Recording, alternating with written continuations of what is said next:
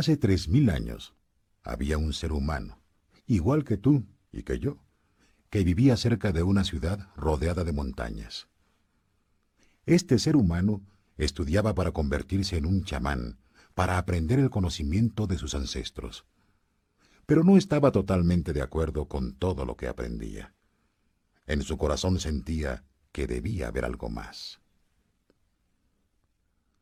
Un día, mientras dormía en una cueva, soñó que veía su propio cuerpo durmiendo.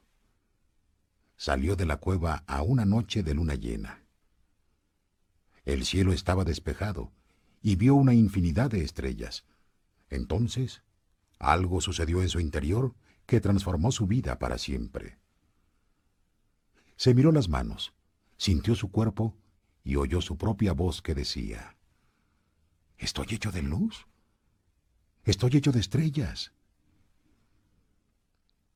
Miró al cielo de nuevo y se dio cuenta de que no son las estrellas las que crean la luz, sino que es la luz la que crea las estrellas. Todo está hecho de luz, dijo. Y el espacio de en medio no está vacío.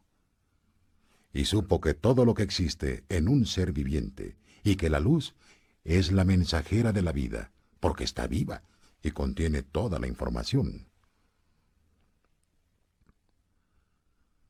Entonces se dio cuenta de que, aunque estaba hecho de estrellas, él no era esas estrellas. Estoy en medio de las estrellas, pensó. Así que llamó a las estrellas el tonal y a la luz que había entre las estrellas el nahual, y supo que lo que creaba la armonía y el espacio entre ambos es la vida, o intento. Sin vida, el tonal y el nahual no existirían. La vida es la fuerza de lo absoluto, lo supremo, la creadora de todas las cosas. Esto es lo que descubrió.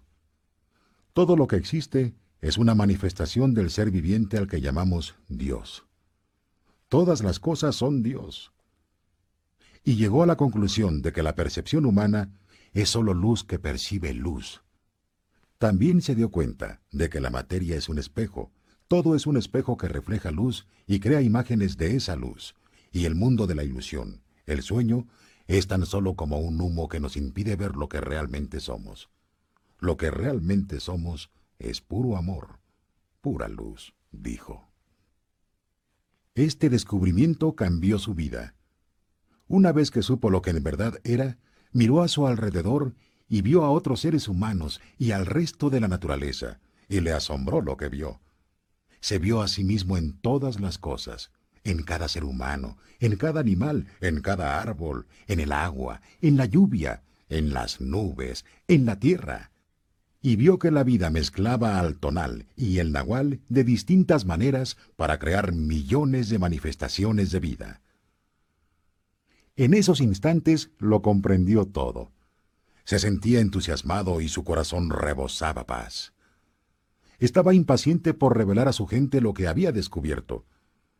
Pero no había palabras para explicarlo. Intentó describirlo a los demás, pero no lo entendían. Vieron que había cambiado, que algo muy bello irradiaba de sus ojos y de su voz. Comprobaron que ya no emitía juicio sobre nada ni nadie. Ya no se parecía a nadie. Él los comprendía muy bien a todos, pero a él nadie lo comprendía creyeron que era una encarnación de Dios.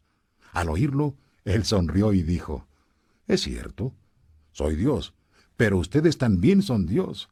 Todos somos iguales, somos imágenes de luz, somos Dios. Pero la gente seguía sin entenderlo. Había descubierto que era un espejo para los demás, un espejo en el que podía verse a sí mismo. Cada uno es un espejo, dijo. Se veía en todos, pero nadie se veía a sí mismo en él. Y comprendió que todos soñaban, pero sin tener conciencia de ello, sin saber lo que realmente eran. No podían verse a ellos mismos en él porque había un muro de niebla o humo entre los espejos. Y ese muro de niebla estaba construido por la interpretación de las imágenes de luz, el sueño de los seres humanos. Entonces supo que pronto olvidaría todo lo que había aprendido Quería acordarse de todo lo que había aprendido. Quería acordarse de todas las visiones que había tenido. Así que decidió llamarse a sí mismo espejo humeante para recordar siempre que la materia es un espejo y que el humo que hay en medio es lo que nos impide saber qué somos. Y dijo, Soy espejo humeante porque me veo en todos ustedes, pero no nos reconocemos mutuamente por el humo que hay entre nosotros. Ese humo es el sueño, y el espejo eres tú, el soñador.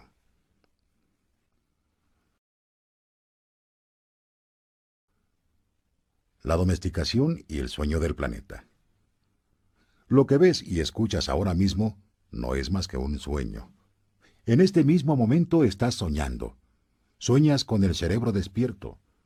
Soñar es la función principal de la mente, y la mente sueña 24 horas al día. Sueña cuando el cerebro está despierto y también cuando está dormido. La diferencia estriba en que cuando el cerebro está despierto, hay un marco material que nos hace percibir las cosas de una forma lineal.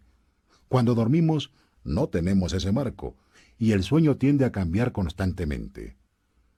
Los seres humanos soñamos todo el tiempo.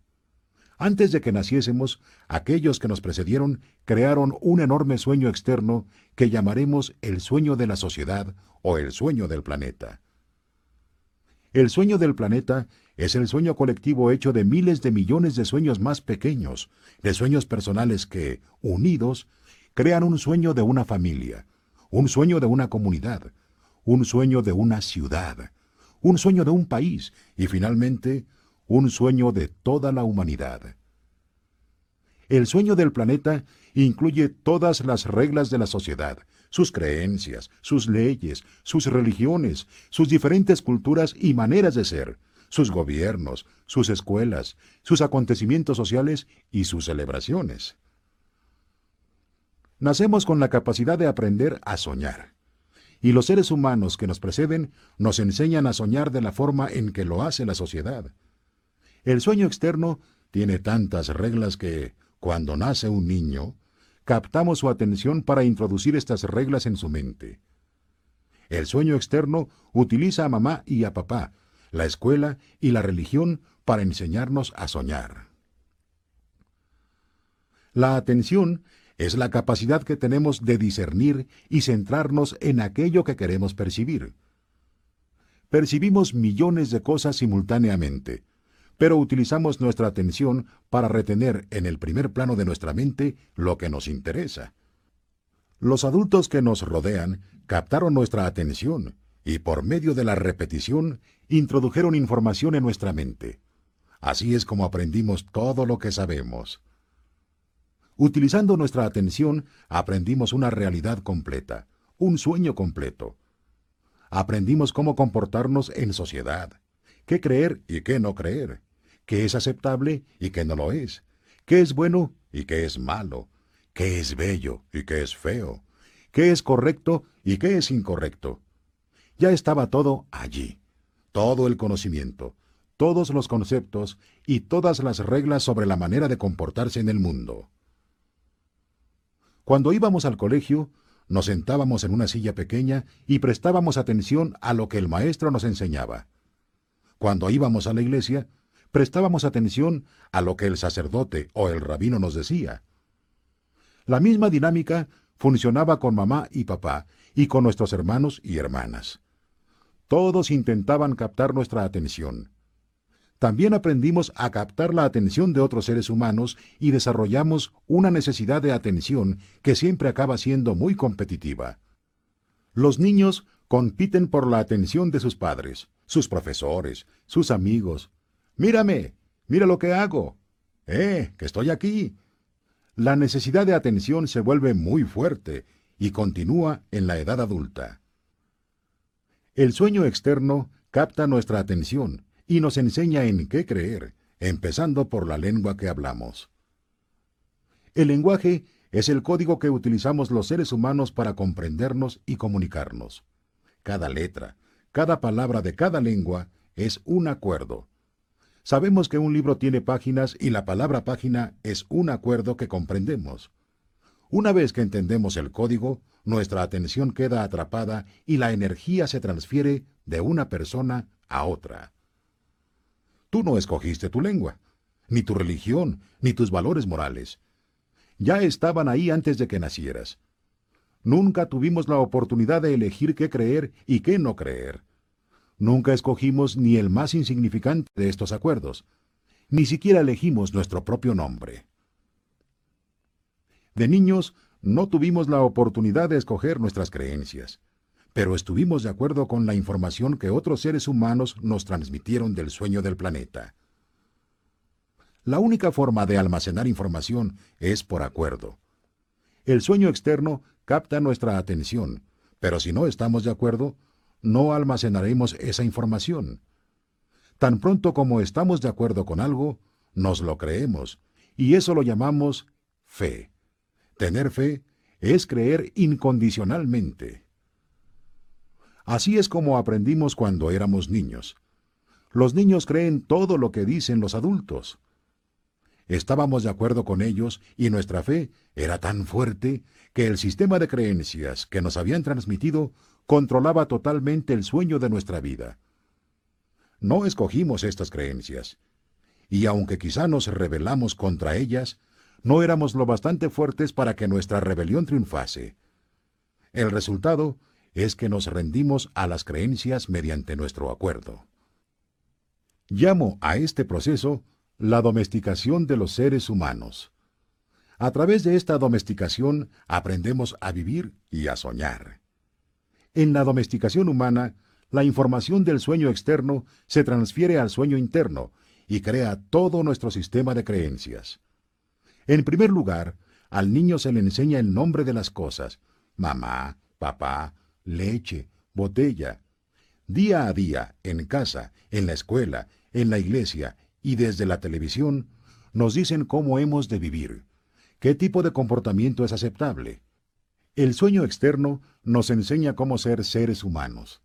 Tenemos todo un concepto de lo que es una mujer y de lo que es un hombre. Y también aprendemos a juzgar nos juzgamos a nosotros mismos, juzgamos a otras personas, juzgamos a nuestros vecinos.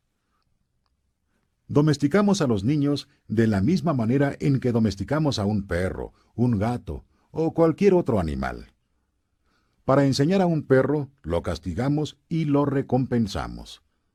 Adiestramos a nuestros niños, a quienes tanto queremos, de la misma forma en que adiestramos a cualquier animal doméstico, con un sistema de premios y castigos. Nos decían, eres un niño bueno o eres una niña buena.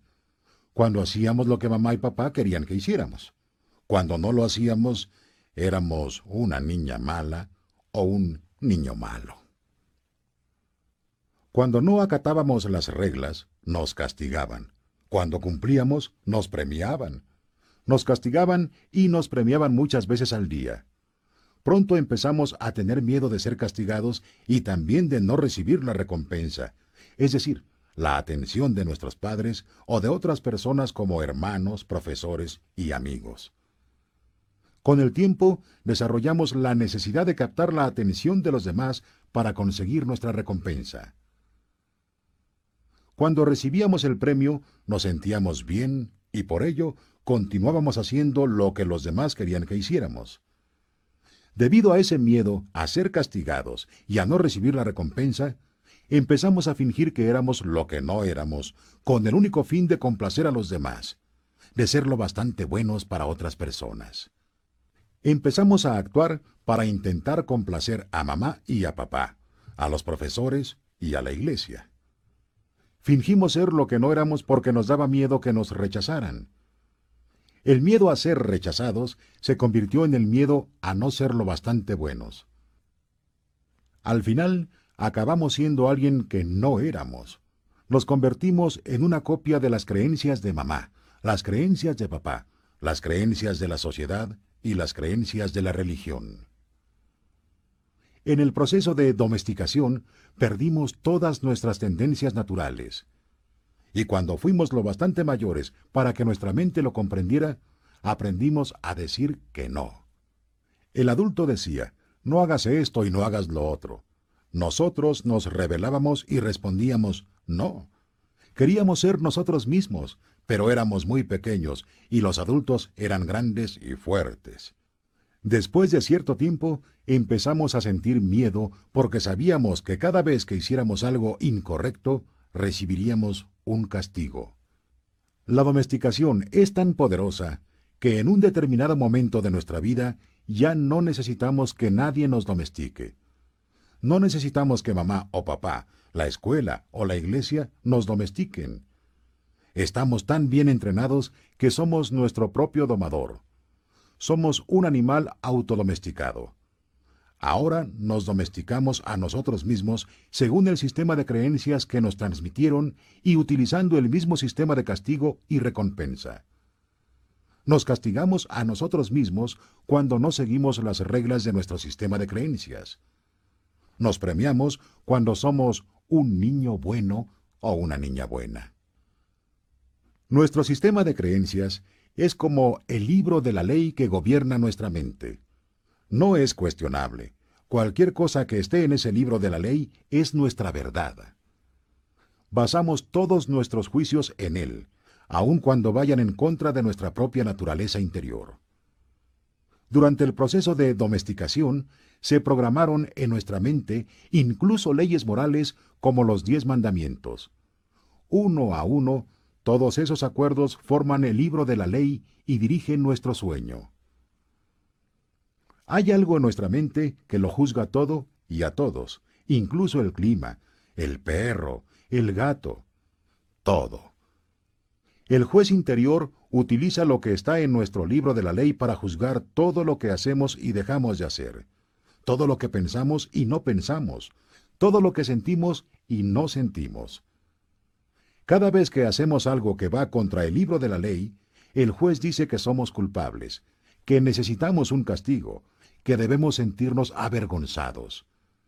Esto ocurre muchas veces al día, día tras día, durante todos los años de nuestra vida. Hay otra parte en nosotros que recibe los juicios, y esa parte la llamamos la víctima. La víctima carga con la culpa, el reproche y la vergüenza. Es esa parte nuestra que dice, pobre de mí. El gran juez lo reconoce y dice, sí, no vales lo suficiente. Y todo esto se fundamenta en un sistema de creencias en el que jamás escogimos creer. Y el sistema es tan fuerte que incluso años después de haber entrado en contacto con nuevos conceptos y de intentar tomar nuestras propias decisiones, nos damos cuenta de que esas creencias todavía controlan nuestra vida. Cualquier cosa que vaya contra el libro de la ley hará que sintamos una extraña sensación en el plexo solar una sensación que se llama miedo. Incumplir las reglas del libro de la ley abre nuestras heridas emocionales y reaccionamos creando veneno emocional. Dado que todo lo que está en el libro de la ley tiene que ser verdad, cualquier cosa que ponga en tela de juicio lo que creemos nos hace sentir inseguros. Aunque el libro de la ley esté equivocado, hace que nos sintamos inseguros. Por este motivo, necesitamos una gran valentía para desafiar nuestras propias creencias. Porque, aunque sepamos que no las escogimos, también es cierto que las aceptamos. El acuerdo es tan fuerte que incluso cuando sabemos que el concepto es erróneo, sentimos la culpa, el reproche y la vergüenza que aparecen cuando actuamos en contra de esas reglas. De la misma forma que el gobierno tiene un código de leyes que dirige el sueño de la sociedad, nuestro sistema de creencias es el libro de la ley que gobierna nuestro sueño personal. Todas estas leyes existen en nuestra mente, creemos en ellas, y nuestro juez interior lo basa todo en ellas. El juez decreta y la víctima sufre la culpa y el castigo. Pero, ¿quién dice que este sueño sea justo? La verdadera justicia consiste en pagar solo una vez por cada error. Lo que es verdaderamente injusto es pagar varias veces por el mismo error. ¿Cuántas veces pagamos por un mismo error? La respuesta es miles de veces. El ser humano es el único animal sobre la Tierra que paga miles de veces por el mismo error. Los demás animales pagan solo una vez por cada error, pero nosotros no. Tenemos una gran memoria. Cometemos una equivocación, nos juzgamos a nosotros mismos, nos declaramos culpables y nos castigamos. Si fuese una cuestión de justicia, con eso bastaría. No necesitamos repetirlo. Pero cada vez que lo recordamos, nos juzgamos de nuevo, volvemos a considerarnos culpables y nos volvemos a castigar una y otra vez y otra y otra más. Si estamos casados, también nuestra mujer o nuestro marido nos recuerda el error, y así volvemos a juzgarnos de nuevo. Nos castigamos otra vez y nos volvemos a sentir culpables. ¿Acaso es esto justo? ¿Cuántas veces hacemos que nuestra pareja, nuestros hijos o nuestros padres paguen por el mismo error? Cada vez que recordamos el error, los culpamos de nuevo y les enviamos todo el veneno emocional que sentimos frente a la injusticia. Hacemos que vuelvan a pagar por ello. ¿Eso es justicia? El juez de la mente está equivocado porque el sistema de creencias, el libro de la ley, es erróneo. Todo el sueño se fundamenta en una ley falsa. El 95% de las creencias que hemos almacenado en nuestra mente no son más que mentiras, y si sufrimos es porque creemos en todas ellas. En el sueño del planeta, a los seres humanos les resulta normal sufrir, vivir con miedo y crear dramas emocionales. El sueño externo no es un sueño placentero, es un sueño lleno de violencia, de miedo, de guerra, de injusticia. El sueño personal de los seres humanos varía, pero en conjunto es una pesadilla. Si observamos la sociedad humana, comprobamos que es un lugar en el que resulta muy difícil vivir, porque está gobernado por el miedo. En el mundo entero vemos sufrimiento, cólera, venganza, adicciones, violencia en las calles y una tremenda injusticia. Esto existe en diferentes niveles en los distintos países del mundo, pero el miedo controla el sueño externo. Si comparamos el sueño de la sociedad humana con la descripción del infierno que las distintas religiones de todo el mundo han divulgado, descubrimos que son exactamente iguales. Las religiones dicen que el infierno es un lugar de castigo, de miedo, de dolor y de sufrimiento, un lugar donde el fuego te quema. Cada vez que sentimos emociones como la cólera, los celos, la envidia o el odio, experimentamos un fuego que arde en nuestro interior. Vivimos en el sueño del infierno. Si consideramos que el infierno es un estado de ánimo, entonces nos rodea por todas partes.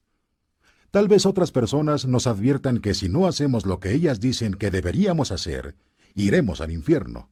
Pero ya estamos en el infierno. Incluso la gente que nos dice eso también lo está. Es cierto que los demás pueden llevarnos a un infierno todavía más profundo, pero únicamente si nosotros se lo permitimos. Cada ser humano, hombre o mujer, tiene su sueño personal, que al igual que ocurre con el sueño de la sociedad, a menudo está dirigido por el miedo. Aprendemos a soñar el infierno en nuestra propia vida, en nuestro sueño personal. El mismo miedo se manifiesta de distintas maneras en cada persona, por supuesto, pero todos sentimos cólera, celos, odio, envidia y otras emociones negativas nuestro sueño personal también puede convertirse en una pesadilla permanente en la que sufrimos y vivimos en un estado de miedo constante. Sin embargo, no es necesario que nuestro sueño sea una pesadilla. Podemos disfrutar de un sueño agradable. Toda la humanidad busca la verdad, la justicia y la belleza. Estamos inmersos en una búsqueda eterna de la verdad porque solo creemos en las mentiras que hemos almacenado en nuestra mente. Buscamos la justicia porque ésta no existe en el sistema de creencias que tenemos. Buscamos la belleza, porque por muy bella que sea una persona, no creemos que lo sea. Seguimos buscando y buscando cuando todo está ya en nosotros. No hay ninguna verdad que encontrar. Donde quiera que miremos, todo lo que vemos es la verdad. Pero debido a los acuerdos y las creencias que hemos almacenado en nuestra mente, no tenemos ojos para verla. No vemos la verdad porque estamos ciegos. Lo que nos ciega son todas esas falsas creencias que tenemos en la mente. Necesitamos sentir que tenemos razón y que los demás están equivocados. Confiamos en lo que creemos y nuestras creencias nos invitan a sufrir. Es como si viviésemos en medio de una bruma que nos impide ver más allá de nuestras propias narices. Vivimos en una bruma que ni tan siquiera es real, es un sueño.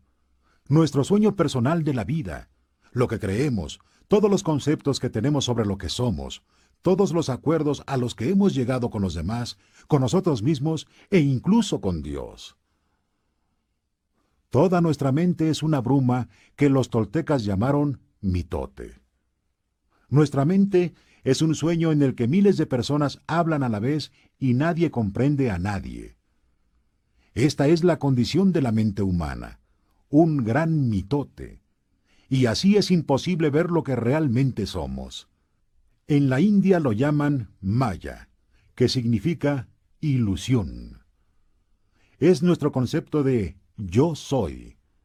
Todo lo que creemos sobre nosotros mismos y el mundo, todos los conceptos y programas que tenemos en la mente, todo eso es el mitote. Nos resulta imposible ver quiénes somos verdaderamente. Nos resulta imposible ver que no somos libres. Esta es la razón por la cual los seres humanos nos resistimos a la vida. Estar vivos es nuestro mayor miedo, no es la muerte. Nuestro mayor miedo es arriesgarnos a vivir, correr el riesgo de estar vivos y de expresar lo que realmente somos. Hemos aprendido a vivir intentando satisfacer las exigencias de otras personas. Hemos aprendido a vivir según los puntos de vista de los demás por miedo a no ser aceptados y de no ser lo suficientemente buenos para otras personas.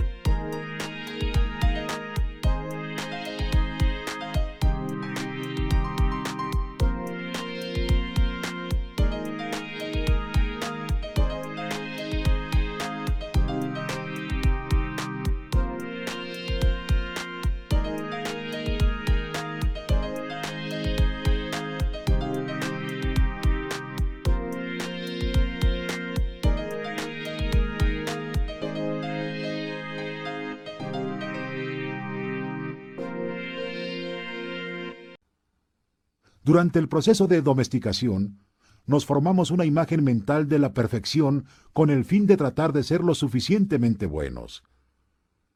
Creamos una imagen de cómo deberíamos ser para que los demás nos aceptaran.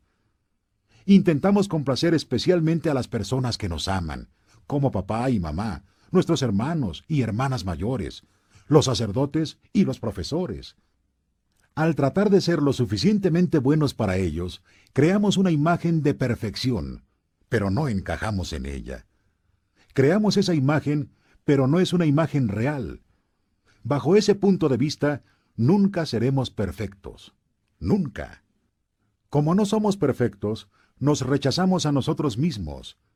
El grado de rechazo depende de lo efectivos que hayan sido los adultos para romper nuestra integridad. Tras la domesticación, ya no se trata de que seamos lo suficientemente buenos para los demás no somos lo bastante buenos para nosotros mismos porque no encajamos en nuestra propia imagen de perfección. Nos resulta imposible perdonarnos por no ser lo que desearíamos ser, o mejor dicho, por no ser quien creemos que deberíamos ser, de modo que nos sentimos falsos, frustrados y deshonestos. Intentamos ocultarnos y fingimos ser lo que no somos. El resultado es un sentimiento de falta de autenticidad una necesidad de utilizar máscaras sociales para evitar que los demás se den cuenta. Nos da mucho miedo que alguien descubra que no somos lo que pretendemos ser. También juzgamos a los demás según nuestra propia imagen de la perfección y, naturalmente, no alcanzan nuestras expectativas. Nos deshonramos a nosotros mismos solo para complacer a otras personas. Incluso llegamos a dañar nuestro cuerpo para que los demás nos acepten. Vemos adolescentes que se drogan con el único fin de no ser rechazados por otros adolescentes. No son conscientes de que el problema estriba en que no se aceptan a sí mismos. Se rechazan porque no son lo que pretenden ser. Desean ser de una manera determinada, pero no lo son. Y eso hace que se sientan culpables y avergonzados. Los seres humanos nos castigamos a nosotros mismos sin cesar por no ser como creemos que deberíamos ser. Nos maltratamos a nosotros mismos y utilizamos a otras personas para que nos maltraten. Pero nadie nos maltrata más que nosotros mismos. El juez, la víctima y el sistema de creencias son los que nos llevan a hacerlo. Es cierto que algunas personas dicen que su marido o su mujer, su madre o su padre las maltrató. Pero sabemos que nos maltratamos todavía más. Nuestra manera de juzgarnos es la peor que existe. Si cometemos un error delante de los demás, intentamos negarlo y taparlo. Pero tan pronto como estamos solos, el juez se vuelve tan tenaz y el reproche es tan fuerte que nos sentimos realmente estúpidos, inútiles o indignos. Nadie en toda tu vida te ha maltratado más que tú mismo. El límite del maltrato que tolerarás de otra persona es exactamente el mismo al que tú te sometes. Si alguien llega a maltratarte un poco más, lo más probable es que te alejes de esa persona. Sin embargo, si alguien te maltrata un poco menos de lo que sueles maltratarte tú, seguramente continuarás con esa relación y la tolerarás siempre. Si te castigas de forma exagerada, es posible que incluso llegues a tolerar a alguien que te agrede físicamente, te humilla y te trata como si fueras basura. ¿Por qué? Porque de acuerdo con tu sistema de creencias dices, me lo merezco. Esta persona me hace un favor al estar conmigo, no soy digno de amor ni de respeto. No soy suficientemente bueno. Necesitamos que los demás nos acepten y nos amen, pero nos resulta imposible aceptarnos y amarnos a nosotros mismos. Cuanta más autoestima tenemos, menos nos maltratamos. El abuso de uno mismo nace del autorrechazo, y éste de la imagen que tenemos de lo que significa ser perfecto y de la imposibilidad de alcanzar ese ideal. Nuestra imagen de perfección es la razón por la cual nos rechazamos. Es el motivo por el cual no nos aceptamos a nosotros mismos tal como somos y no aceptamos a los demás tal como son.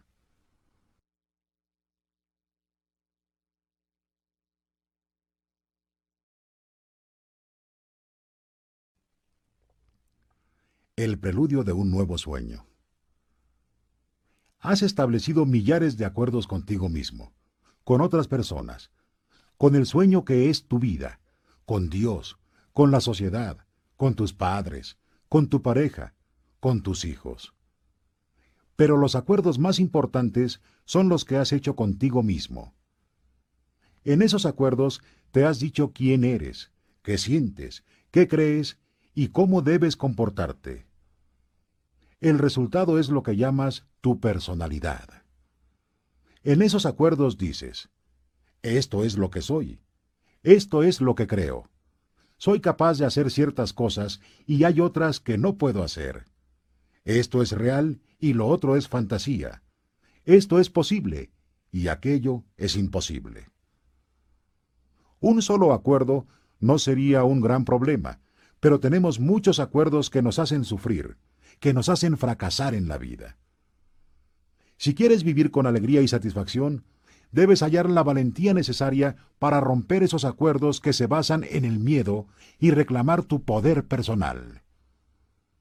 Los acuerdos que surgen del miedo requieren un gran gasto de energía, pero los que surgen del amor nos ayudan a conservar nuestra energía e incluso a aumentarla. Todos nacemos con una determinada cantidad de poder personal que se renueva cada día con el descanso.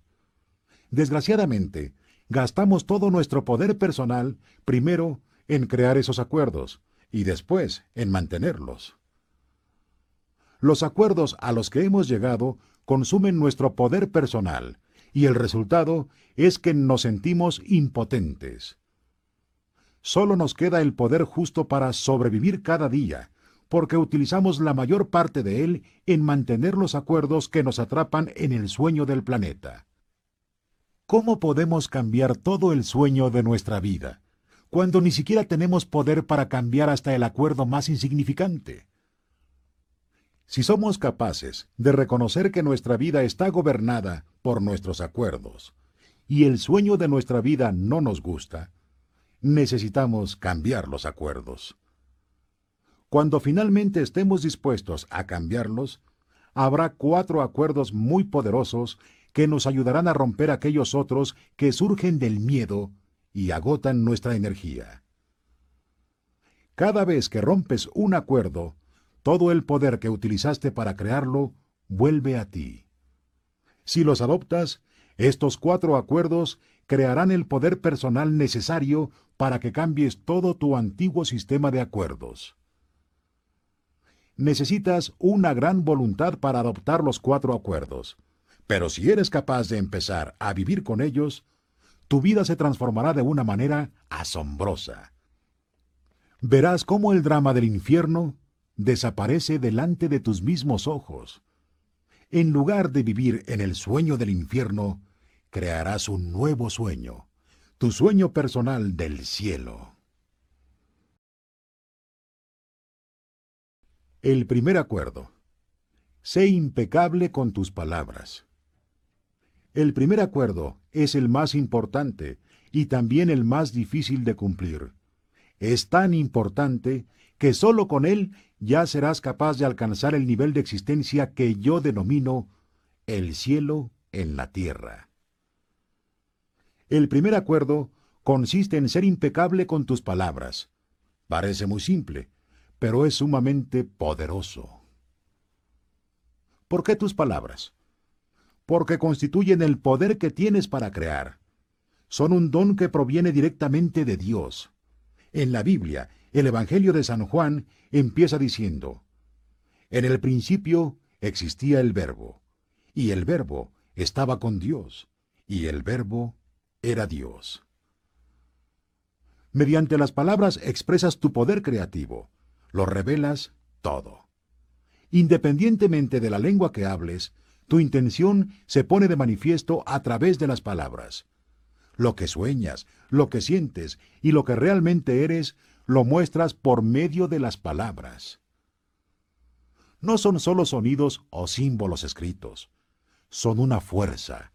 Constituyen el poder que tienes para expresar y comunicar, para pensar y, en consecuencia, para crear los acontecimientos de tu vida. Puedes hablar. ¿Qué otro animal del planeta puede hacerlo? Las palabras son la herramienta más poderosa que tienes como ser humano, el instrumento de la magia. Pero son como una espada de doble filo. Pueden crear el sueño más bello o destruir todo lo que te rodea. Uno de los filos es el uso erróneo de las palabras que crean un infierno en tu vida. El otro es la impecabilidad de las palabras, que sólo engendra belleza, amor y el cielo en la tierra. Según cómo las utilices, las palabras te liberarán o te esclavizarán aún más de lo que imaginas. Toda la magia que posees se basa en tus palabras. Son pura magia, y si las utilizas mal, se convierten en magia negra. Esta magia es tan poderosa que una sola palabra puede cambiar una vida o destruir a millones de personas. Hace años, en Alemania, mediante el uso de las palabras, un hombre manipuló a un país entero de gente muy inteligente. Los llevó a una guerra mundial solo con el poder de sus palabras. Convenció a otros para que cometieran los más atroces actos de violencia. Activó el miedo de la gente y de pronto, como una gran explosión, empezaron las matanzas y el mundo estalló en guerra. En todo el planeta los seres humanos han destruido a otros seres humanos porque tenían miedo. Las palabras de Hitler, que se basaban en creencias y acuerdos generados por el miedo, serán recordadas durante siglos. La mente humana es como un campo fértil en el que continuamente se están plantando semillas. Las semillas son opiniones, ideas y conceptos. Tú plantas una semilla, un pensamiento, y éste crece. Las palabras son como semillas, y la mente humana es muy fértil. El único problema es que con demasiada frecuencia es fértil para las semillas del miedo. Todas las mentes humanas son fértiles, pero sólo para la clase de semilla para la que están preparadas. Lo importante es descubrir para qué clase de semillas es fértil nuestra mente y prepararla para recibir las semillas del amor. Fíjate en el ejemplo de Hitler. Sembró todas aquellas semillas de miedo que crecieron muy fuertes y consiguieron una extraordinaria destrucción masiva. Teniendo en cuenta el pavoroso poder de las palabras, debemos comprender cuál es el poder que emana de nuestra boca. Si plantamos un miedo o una duda en nuestra mente, creará una serie interminable de acontecimientos. Una palabra es como un hechizo, y los humanos utilizamos las palabras como magos de magia negra, hechizándonos los unos a los otros imprudentemente. Todo ser humano es un mago, y por medio de las palabras puede hechizar a alguien o liberarlo de un hechizo. Continuamente estamos lanzando hechizos con nuestras opiniones. Por ejemplo, me encuentro con un amigo y le doy una opinión que se me acaba de ocurrir. Le digo, mm, veo en tu cara el color de los que acaban teniendo cáncer. Si escucha esas palabras y está de acuerdo, desarrollará un cáncer en menos de un año. Ese es el poder de las palabras. Durante nuestra domesticación, nuestros padres y hermanos expresaban sus opiniones sobre nosotros sin pensar. Nosotros nos creíamos lo que nos decían y vivíamos con el miedo que nos provocaban sus opiniones, como la de que no servíamos para nadar, para los deportes o para escribir. Alguien da una opinión y dice, mira qué niña tan fea. La niña lo oye, se cree que es fea y crece con esa idea en la cabeza. No importa lo guapa que sea, mientras mantenga ese acuerdo, creerá que es fea. Estará bajo ese hechizo. Las palabras captan nuestra atención, entran en nuestra mente y cambian por entero, para bien o para mal, nuestras creencias. Otro ejemplo. Quizás pienses que eres estúpido, y tal vez lo hayas creído desde siempre. Este acuerdo es muy difícil de romper, y es posible que te lleve a realizar muchas cosas con el único fin de convencerte de que realmente eres estúpido. Puede que hagas algo y te digas a ti mismo, me gustaría ser inteligente, pero debo ser estúpido, porque si no lo fuera, no habría hecho esto. La mente se mueve en cientos de direcciones diferentes, y podríamos pasarnos días enteros atrapados únicamente por la creencia en nuestra propia estupidez. Pero un día alguien capta tu atención y con palabras te hace saber que no eres estúpido. Crees lo que esa persona dice y llegas a un nuevo acuerdo. Y el resultado es que dejas de sentirte o de actuar como un estúpido. Se ha roto todo el hechizo solo con la fuerza de las palabras. Y a la inversa, si crees que eres estúpido y alguien capta tu atención y te dice, sí, realmente eres la persona más estúpida que jamás he conocido, el acuerdo se verá reforzado y se volverá todavía más firme. Veamos ahora lo que significa la palabra impecabilidad.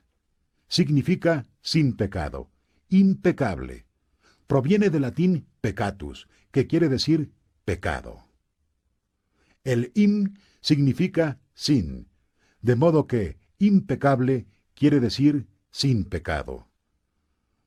Las religiones hablan del pecado y de los pecadores, pero entendamos qué significa realmente pecar.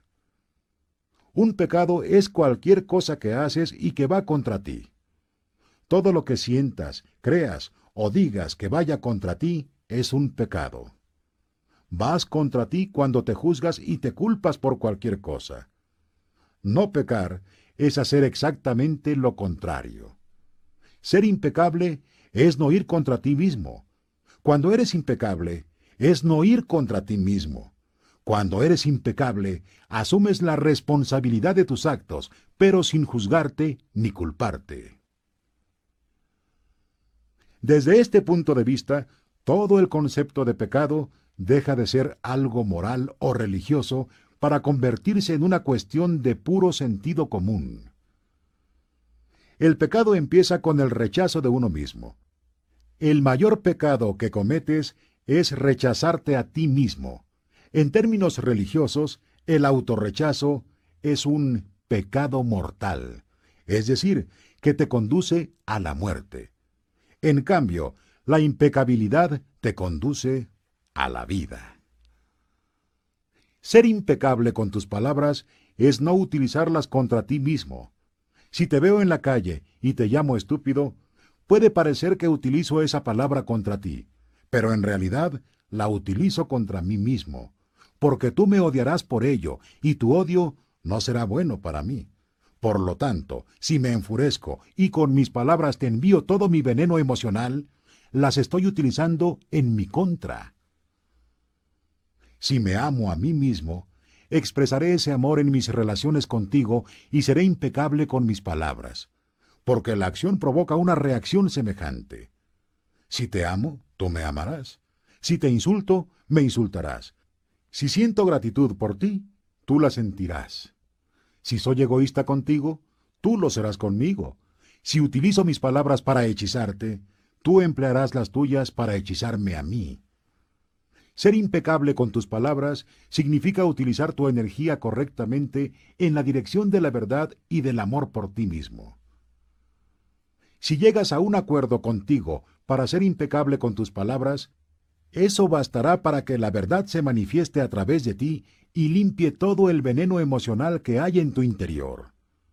Pero llegar a este acuerdo es difícil porque hemos aprendido a hacer precisamente todo lo contrario.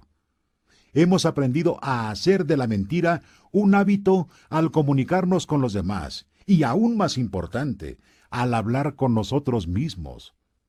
No somos impecables con nuestras palabras. En el infierno, el poder de las palabras se emplea de un modo totalmente erróneo.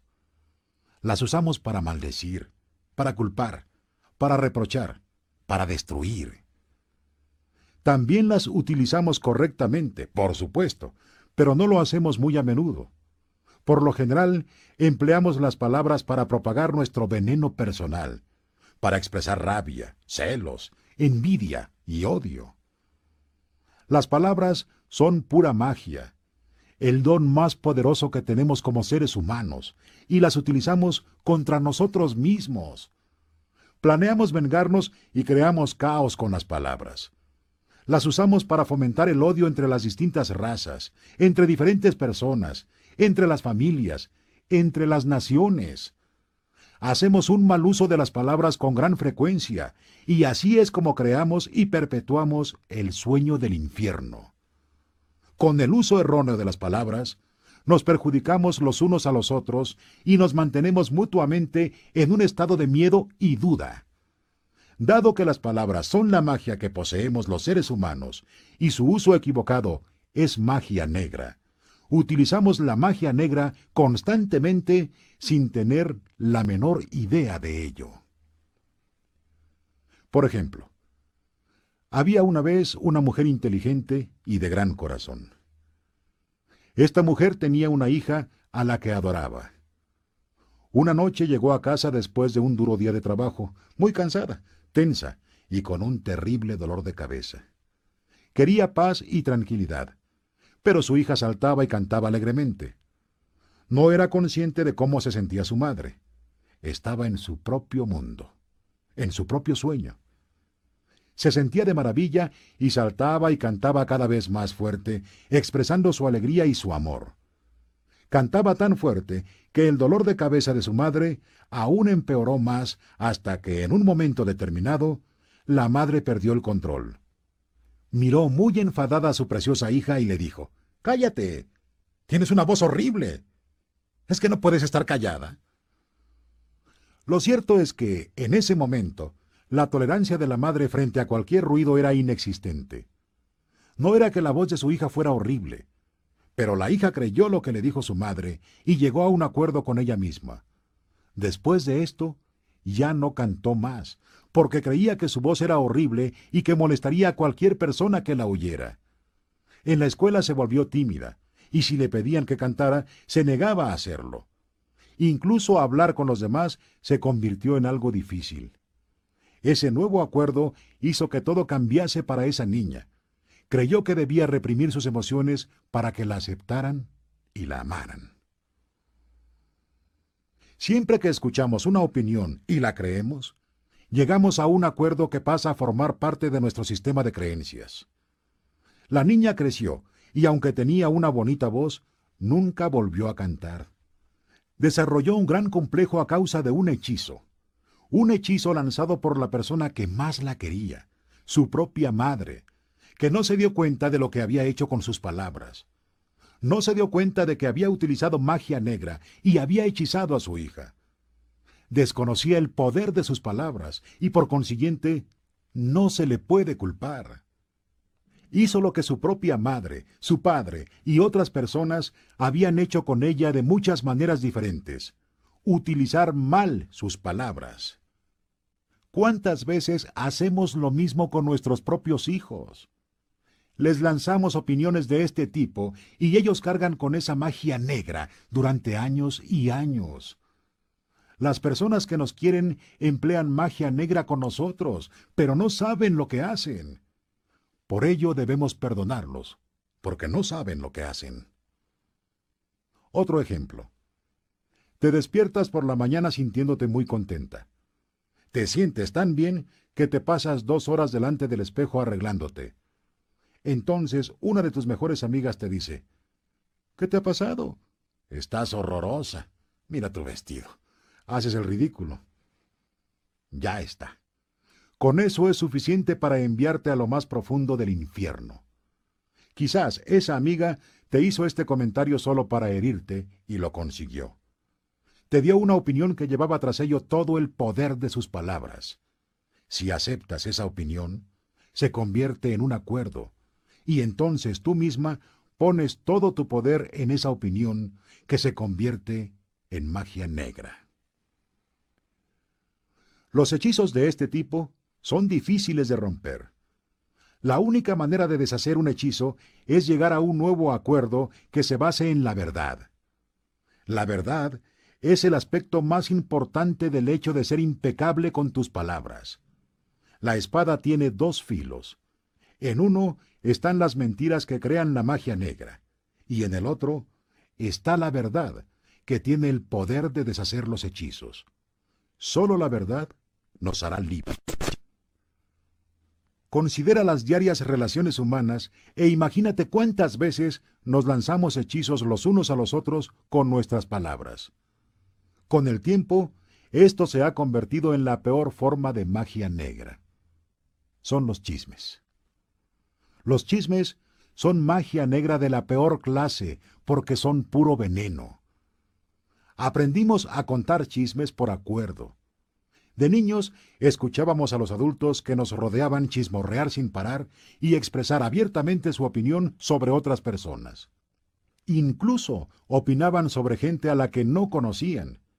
Mediante esas opiniones transferían su veneno emocional y nosotros aprendimos que esta era la manera normal de comunicarse. Contar chismes se ha convertido en la principal forma de comunicación en la sociedad humana es la manera que utilizamos para sentirnos cerca de otras personas, porque ver que alguien se siente tan mal como nosotros nos hace sentir mejor. Hay una vieja expresión que dice, a la miseria le gusta estar acompañada, y la gente que sufre en el infierno no quiere estar sola. El miedo y el sufrimiento son un aspecto importante del sueño del planeta. Son la razón de que ese sueño nos continúe reprimiendo. Si hacemos una analogía y comparamos la mente humana con una computadora, el chismorreo es comparable a un virus informático que no es más que un programa escrito en el mismo lenguaje que los demás, pero con una intención dañina. Se introduce en la computadora cuando menos te lo esperas, y en la mayoría de los casos, sin que ni siquiera te des cuenta. Una vez que se ha introducido en él, la computadora empieza a fallar y en ocasiones hasta deja de funcionar, pues todo se hace un lío, con tal cantidad de mensajes contradictorios que resulta imposible obtener resultados satisfactorios. El chismorreo entre los seres humanos funciona de la misma manera. Por ejemplo, empiezas un curso con un nuevo profesor. Es algo que esperabas desde hace mucho tiempo. El primer día te encuentras con alguien que anteriormente asistió a ese curso y te dice, ese profesor es tonto y pedante. No tiene ni idea y además es un pervertido, de modo que ve con cuidado. Las palabras de esa persona y las emociones que te transmitió cuando te hizo este comentario se te quedan inmediatamente grabadas. Sin embargo, no eres consciente de qué motivos tenía para hacértelo. Quizás estaba enfadada porque la reprobaron o simplemente hacía suposiciones fundamentadas en el miedo y los prejuicios. Pero dado que has aprendido a ingerir información como un niño, parte de ti cree el chisme. Y en la clase, mientras el profesor habla, sientes que el veneno aparece en tu interior y te resulta imposible comprender que lo ves a través de los ojos de la persona que te fue con el chisme. Entonces, empiezas a hablar de ello con los otros integrantes del curso hasta que acaban por ver al profesor del mismo modo, como un tonto y pervertido. Realmente no soportas estar ahí y pronto decides dejar de ir. Culpas al profesor, pero el culpable es el chisme. Un pequeño virus informático es capaz de generar un lío de este tipo una mínima información entre las personas infecta a todos aquellos que toca, que a su vez contagian a más gente. Imagínate que cuando otras personas te cuentan chismes, introducen virus informáticos en tu mente que hacen que pienses cada vez con menor claridad. Después, imagina que en un esfuerzo por aclarar tu propia confusión y para aliviarte del veneno, tú también chismorreas y contagias estos virus a otras personas. Ahora, imagínate que esta pauta prosigue en una cadena interminable entre todos los seres humanos de la Tierra. El resultado es un mundo lleno de personas que solo pueden obtener información a través de circuitos que están obstruidos por un virus venenoso y contagioso. Una vez más, este virus es lo que los toltecas denominaron mitote, el caos de miles de voces distintas que intentan hablar al mismo tiempo en la mente. Aún peores son los magos negros o piratas informáticos, que extienden el virus intencionalmente. Recuerda alguna ocasión en la que tú mismo o alguien que conozcas estaba furioso contra otra persona y deseaba vengarse de ella. Para hacerlo, le dijo algo con la intención de esparcir el veneno y conseguir que se sintiera mal consigo misma. De niños actuamos de este modo casi sin darnos cuenta. Pero a medida que vamos creciendo, nuestros esfuerzos por desprestigiar a la gente son mucho más calculados. Entonces nos mentimos a nosotros mismos y nos decimos que la persona en cuestión recibió un justo castigo por su maldad. Cuando contemplamos el mundo a través de un virus informático, resulta fácil justificar incluso el comportamiento más cruel. No somos conscientes de que el mal uso de nuestras palabras nos hace caer más profundamente en el infierno. Durante años, las palabras de los demás nos han transmitido chismes y nos han lanzado hechizos pero lo mismo ha hecho la manera en que utilizamos las palabras con nosotros mismos. Nos hablamos constantemente y la mayor parte del tiempo decimos cosas como estoy gordo, soy feo, me hago viejo, me estoy quedando calvo, soy estúpido, nunca entiendo nada, nunca seré lo suficientemente bueno, nunca seré perfecto. ¿Ves de qué modo utilizamos las palabras contra nosotros mismos? es necesario que empecemos a comprender lo que son las palabras y lo que hacen. Si entiendes el primer acuerdo, sé impecable con tus palabras. Verás cuántos cambios ocurren en tu vida.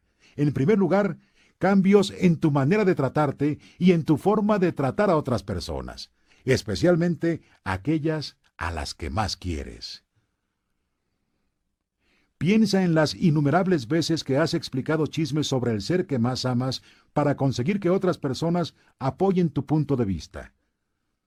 ¿Cuántas veces has captado la atención de otras personas y has esparcido veneno sobre un ser amado para hacer que tu opinión pareciera correcta? Tu opinión no es más que tu punto de vista, y no tiene por qué ser necesariamente la verdad. Tu opinión proviene de tus creencias, de tu ego y de tu propio sueño. Creamos todo ese veneno y lo esparcimos entre otras personas solo para sentir que nuestro punto de vista es correcto. Si adoptamos el primer acuerdo y somos impecables con nuestras palabras, cualquier veneno emocional acabará por desaparecer de nuestra mente y dejaremos de transmitirlo en nuestras relaciones personales incluso con nuestro perro o nuestro gato.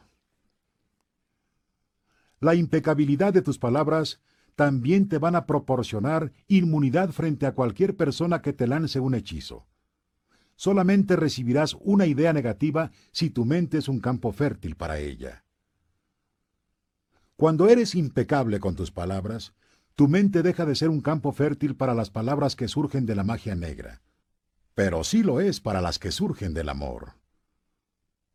Puedes medir la impecabilidad de tus palabras a partir de tu nivel de autoestima. La cantidad de amor que sientes por ti es directamente proporcional a la cantidad e integridad de tus palabras. Cuando eres impecable con tus palabras, te sientes bien, eres feliz y estás en paz. Puedes trascender el sueño del infierno solo con llegar al acuerdo de ser impecable con tus palabras. Ahora mismo estoy plantando una semilla en tu mente. Que crezca o no, dependerá de lo fértil que sea tu mente para recibir las semillas del amor. Tú decides si llegas o no a establecer este acuerdo contigo mismo. Soy impecable con mis palabras. Nutre esta semilla y a medida que crezca en tu mente, va a generar más semillas de amor que reemplazarán a las del miedo. El primer acuerdo cambiará el tipo de semillas para las que tu mente resulta fértil. Sé impecable con tus palabras. Este es el primer acuerdo al que debes llegar si quieres ser libre, ser feliz y trascender el nivel de existencia del infierno. Es muy poderoso. Utiliza tus palabras apropiadamente. Empléalas para compartir tu amor. Usa la magia blanca empezando por ti. Dite a ti mismo que eres una persona maravillosa, fantástica. Dite cuánto te amas. Utiliza las palabras para romper todos esos pequeños acuerdos que te hacen sufrir. Imagínate lo que es posible crear solo con la impecabilidad de las palabras. Trascenderás el sueño del miedo y llevarás una vida diferente. Podrás vivir en el cielo en medio de miles de personas que viven en el infierno, porque serás inmune a él. Alcanzarás el reino de los cielos con este acuerdo. Sé impecable con tus palabras. El segundo acuerdo. No tomes nada personal. Los tres acuerdos siguientes nacen, en realidad, del primero. El segundo acuerdo consiste en no tomarte nada personal.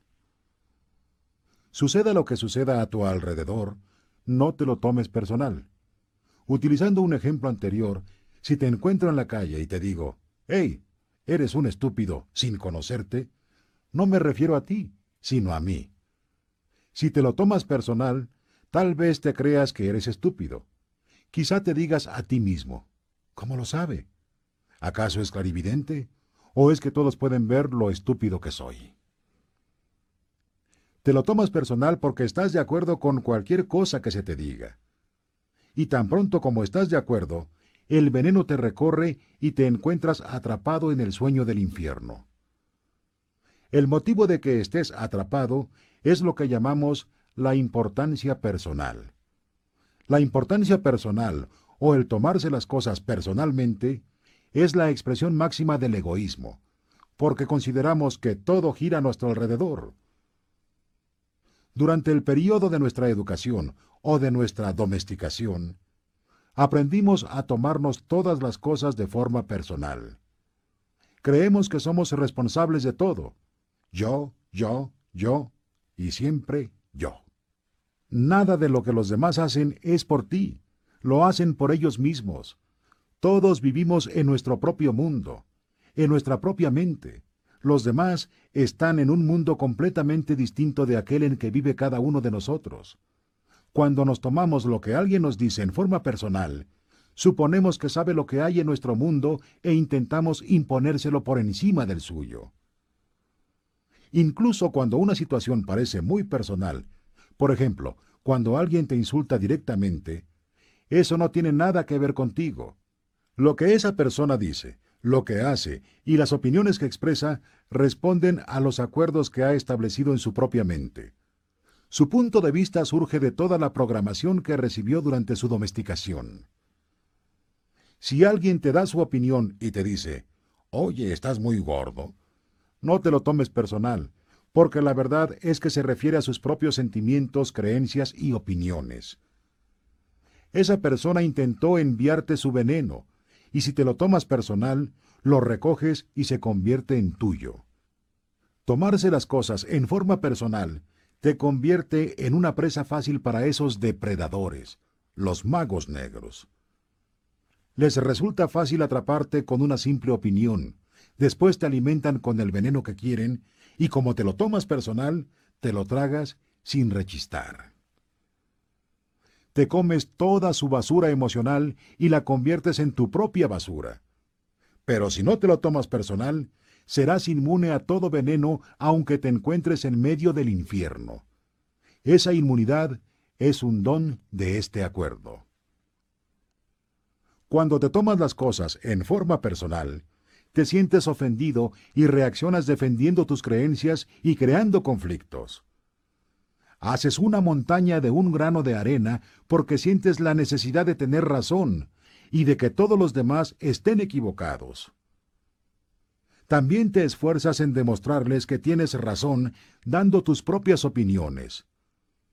Del mismo modo, cualquier cosa que sientas o hagas no es más que una proyección de tu propio sueño personal, un reflejo de tus propios acuerdos. Lo que dices, lo que haces y las opiniones que tienes se basan en los acuerdos que tú has establecido y no tienen nada que ver contigo. No, no me lo tomo personal. Pienses lo que pienses, sientas lo que sientas, sé que se trata de tu problema y no del mío. Es tu manera de ver el mundo. No me lo tomo de un modo personal porque te refieres a ti mismo y no a mí. Los demás tienen sus propias opiniones según su sistema de creencias, de modo que nada de lo que piensen de mí estará realmente relacionado conmigo, sino con ellos. Es posible que incluso me digas, Miguel, lo que dices me duele. Pero lo que te duele no es lo que yo digo, sino las heridas que tienes y que yo he rozado con lo que he dicho. Eres tú mismo quien se hace daño. No me lo puedo tomar personal en modo alguno, y no porque no crea ni confíe en ti, sino porque sé que ves el mundo con distintos ojos, con los tuyos. Creas una película entera en tu mente, y en ella tú eres el director, el productor y el protagonista. Todos los demás tenemos papeles secundarios. Es tu película.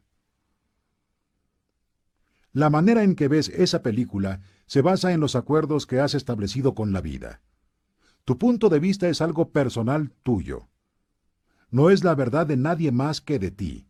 Por consiguiente, si te enfadas conmigo, sé que eso está relacionado contigo. Yo soy la excusa para que tú te enfades. Y te enfadas porque tienes miedo, porque te enfrentas a tu miedo. Si no tuvieras miedo, no te enfadarías conmigo en modo alguno. Si no tuvieras miedo, no me odiarías en modo alguno. Si no tuvieras miedo, no estarías triste ni celoso en modo alguno. Si vives sin miedo, si amas, no hay lugar para ninguna de esas emociones. Si no tienes ninguna de esas emociones, lógicamente te sientes bien. Cuando te sientes bien, todo lo que te rodea está bien. Cuando todo lo que te rodea es magnífico, todo te hace feliz. Amas todo lo que te rodea porque te amas a ti mismo, porque te gusta como eres, porque estás contento contigo mismo, porque te sientes feliz con tu vida. Estás satisfecho con la película que tú mismo produces y con los acuerdos que has establecido con la vida. Estás en paz y eres feliz. Vives en ese estado de dicha en el que todo es verdaderamente maravilloso y bello. En ese estado de dicha estableces una relación de amor con todo lo que percibes en todo momento. Sea lo que sea lo que la gente haga, piense o diga, no te lo tomes en forma personal. Si te dice que eres maravilloso, no lo dice por ti. Tú sabes que eres maravilloso. No es necesario que otras personas te lo digan para creerlo. No te tomes nada en forma personal, aun cuando alguien agarrase una pistola y te disparase en la cabeza, no sería nada personal, incluso hasta ese extremo. Ni siquiera las opiniones que tienes sobre ti mismo son necesariamente verdad. Por consiguiente, no tienes la menor necesidad de tomarte cualquier cosa que oigas en tu propia mente en forma personal. La mente tiene la capacidad de hablarse a sí misma, pero también tiene la capacidad de escuchar la información que está disponible de otras esferas. Quizás, a veces, cuando oyes una voz en tu mente, te preguntes de dónde proviene. La mente vive en más de una dimensión. Es posible que en ocasiones tengas ideas que no se originan en tu mente, pero las percibes con ella. Tienes derecho a creer o no lo que esas voces te dicen y a no tomártelo personal. Tenemos la opción de creer o no las voces que oímos en nuestra propia mente, del mismo modo en que decidimos qué creer y qué acuerdos tomar en el sueño del planeta. La mente también es capaz de hablarse y escucharse a sí misma. Tu mente está dividida, igual que lo está tu cuerpo. Del mismo modo en que puedes estrechar con una mano tu otra mano y sentirla, la mente puede hablar consigo misma. Una parte de tu mente habla y otra escucha. Cuando muchas partes de tu mente hablan todas al mismo tiempo, se origina un gran problema. A esto lo llamamos mitote. Todos los acuerdos que hemos establecido la programación de la mente, no son necesariamente compatibles entre sí. Cada acuerdo es como un ser vivo independiente, tiene su propia personalidad y su propia voz. Hay acuerdos incompatibles que se contradicen los unos a los otros, y el conflicto se va extendiendo hasta que estalla una gran guerra en la mente. El mitote es la razón por la que los seres humanos apenas saben lo que quieren, cómo lo quieren o cuándo lo quieren. No están de acuerdo con ellos mismos porque unas partes de la mente quieren una cosa y otras quieren exactamente lo contrario. Únicamente si hacemos un inventario de nuestros acuerdos, destaparemos todos los conflictos de la mente y con el tiempo llegaremos a extraer orden del caos del mitote. No tomes nada personal, porque si lo haces, te expones a sufrir por nada. Los seres humanos somos adictos al sufrimiento en diferentes niveles y distintos grados. Nos apoyamos los unos a los otros para mantener esta adicción. Hemos acordado ayudarnos mutuamente a sufrir. Si tienes la necesidad de que te maltraten, será fácil que los demás lo hagan. Del mismo modo, si estás con personas que necesitan sufrir, algo en ti hará que las maltrates. Es como si llevasen un cartel en la espalda que dijera, patéame por favor. Piden una justificación para su sufrimiento. Su adicción al sufrimiento no es más que un acuerdo que refuerzan a diario. Vayas donde vayas, encontrarás a gente que te mentirá, pero a medida que tu conciencia se expanda, descubrirás que tú también te mientes a ti mismo. No esperes que los demás te digan la verdad, porque ellos también se mienten a sí mismos. Tienes que confiar en ti y decidir si crees o no lo que alguien te dice. Cuando realmente vemos a los demás tal como son, sin tomarnos lo personal, lo que hagan o digan no nos dañará. Aunque los demás te mientan, no importa. Te mienten porque tienen miedo. Tienen miedo de que descubras que no son perfectos. Quitarse la máscara social resulta doloroso. Si los demás dicen una cosa, pero hacen otra, y tú no prestas atención a sus actos, te mientes a ti mismo. Pero si eres veraz contigo mismo, te ahorrarás mucho dolor emocional. Decirte la verdad quizá resulte doloroso, pero no necesitas aferrarte al dolor. La curación está en camino. Que las cosas te vayan mejor es solo cuestión de tiempo. Si alguien no te trata con amor ni respeto, que se aleje de ti es un regalo, si esa persona no se va, lo más probable es que soportes muchos años de sufrimiento con ella. Que se marche quizá resulte doloroso durante un tiempo, pero finalmente tu corazón sanará. Entonces elegirás lo que de verdad quieres. Descubrirás que para elegir correctamente, más que confiar en los demás, es necesario que confíes en ti mismo. Cuando no tomarte nada personal se convierta en un hábito firme y sólido, te vas a evitar muchos disgustos en la vida. Tu rabia, tus celos y tu envidia desaparecerán, y si no te tomas nada personal, incluso tu tristeza desaparecerá. Si conviertes el segundo acuerdo en un hábito, vas a descubrir que nada podrá devolverte al infierno. Una gran cantidad de libertad surge cuando no nos tomamos nada personal. Serás inmune a los magos negros y ningún hechizo te afectará, por muy fuerte que sea. El mundo entero puede contar chismes sobre ti, pero si no te los tomas en forma personal, serás inmune a ellos. Alguien puede enviarte veneno emocional de forma intencionada, pero si no te lo tomas personal, no te lo tragarás. Cuando no tomas el veneno emocional, se vuelve más nocivo para el que lo envía, pero no para ti. Ya puedes ver cuán importante es este acuerdo. No tomar nada en forma personal te ayuda a romper muchos hábitos y costumbres que te mantienen atrapado en el sueño del infierno y te causan un sufrimiento innecesario. Bastará con practicar el segundo acuerdo para que empieces a romper docenas de pequeños acuerdos que te hacen sufrir. Y si practicas además el primer acuerdo, el 75% de esos pequeños acuerdos que te mantienen atrapado en el infierno van a desaparecer. Escribe este acuerdo en un papel y pégalo en el refrigerador para que lo recuerdes en todo momento. No te tomes nada personal. Cuando te acostumbres a no tomarte nada en forma personal, no necesitarás depositar tu confianza en lo que hagan o digan los demás. Bastará con que confíes en ti mismo para elegir con responsabilidad. Nunca eres responsable de los actos de los demás, solo eres responsable de ti mismo.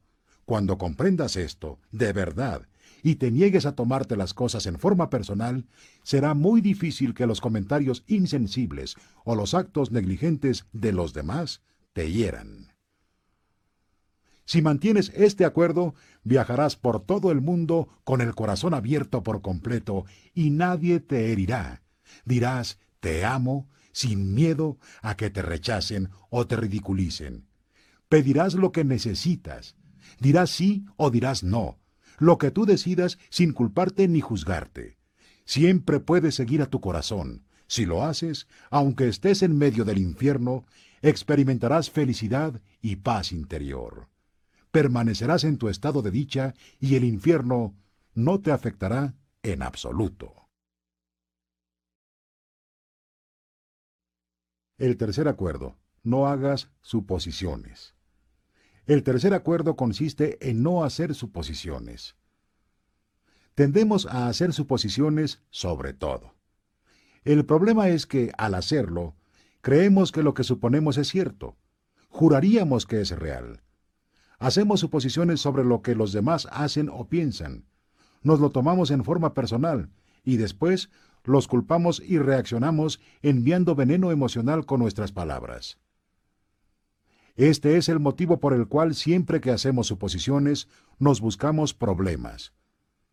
Hacemos una suposición, comprendemos malas cosas, nos lo tomamos en forma personal y acabamos haciendo un gran drama de nada. Toda la tristeza y los dramas que has experimentado tenían sus raíces en las suposiciones que hiciste y en las cosas que te tomaste en forma personal. Concédete un momento para considerar la verdad de esta afirmación. Toda la cuestión del dominio entre los seres humanos gira alrededor de las suposiciones y el tomarse las cosas en forma personal. Todo nuestro sueño del infierno se basa en ello producimos mucho veneno emocional haciendo suposiciones que tomamos en forma personal, porque por lo general empezamos a chismorrear a partir de nuestras suposiciones. Recuerda que chismorrear es nuestra forma de comunicarnos y enviarnos veneno los unos a los otros en el sueño del infierno. Como tenemos miedo de pedir una aclaración, hacemos suposiciones y creemos que son ciertas, Después las defendemos e intentamos que sea otro el que no tenga razón. Siempre es mejor preguntar que hacer una suposición, porque las suposiciones crean sufrimiento. El gran mitote de la mente humana crea un enorme caos que nos lleva a interpretar y entender mal todas las cosas. Solo vemos lo que queremos ver y oímos lo que queremos oír. No percibimos las cosas tal como son tenemos la costumbre de soñar sin basarnos en la realidad. Literalmente, inventamos las cosas en nuestra imaginación. Como no entendemos algo, hacemos una suposición sobre su significado, y cuando la verdad aparece, la burbuja de nuestro sueño estalla y descubrimos que no era en absoluto lo que nosotros creíamos. Un ejemplo. Andas de paseo y ves a una persona que te gusta se vuelve hacia ti, te sonríe y después se aleja. Solo con esta experiencia puedes hacer muchas suposiciones. Con ellas es posible crear toda una fantasía. Y tú, verdaderamente, quieres creerte la fantasía y convertirla en realidad. Empiezas a crear un sueño completo a partir de tus suposiciones, y puede que te lo creas. Realmente le gusto mucho. A partir de esto, en tu mente empieza una relación entera. Quizás en tu mundo de fantasía hasta llegues a casarte con esa persona, pero la fantasía está en tu mente, en tu sueño personal. Hacer suposiciones en nuestras relaciones significa buscarse problemas. A menudo suponemos que nuestra pareja sabe lo que pensamos y que no es necesario que le digamos lo que queremos. Suponemos que hará lo que queremos porque nos conoce muy bien. Si no hace lo que creemos que debería hacer, nos sentimos realmente heridos y decimos, deberías haberlo sabido. Otro ejemplo sería, decides casarte y supones que tu pareja ve el matrimonio de la misma manera que tú. Después, al vivir juntos, descubres que no es así. Esto crea muchos conflictos.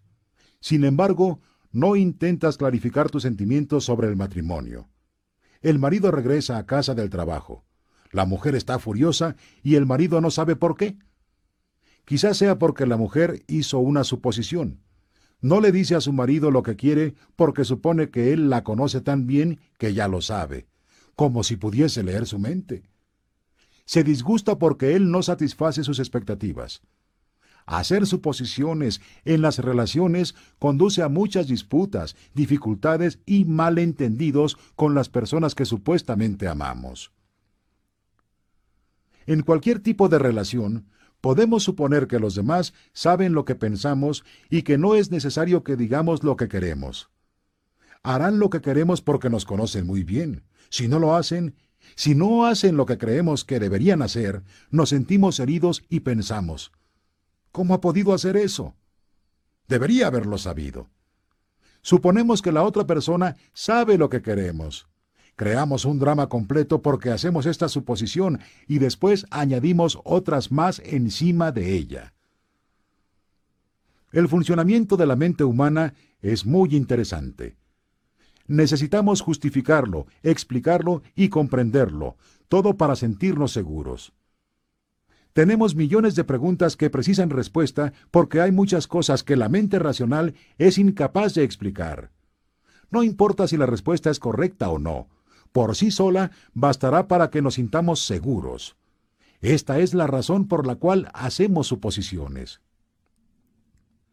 Si los demás nos dicen algo, hacemos suposiciones.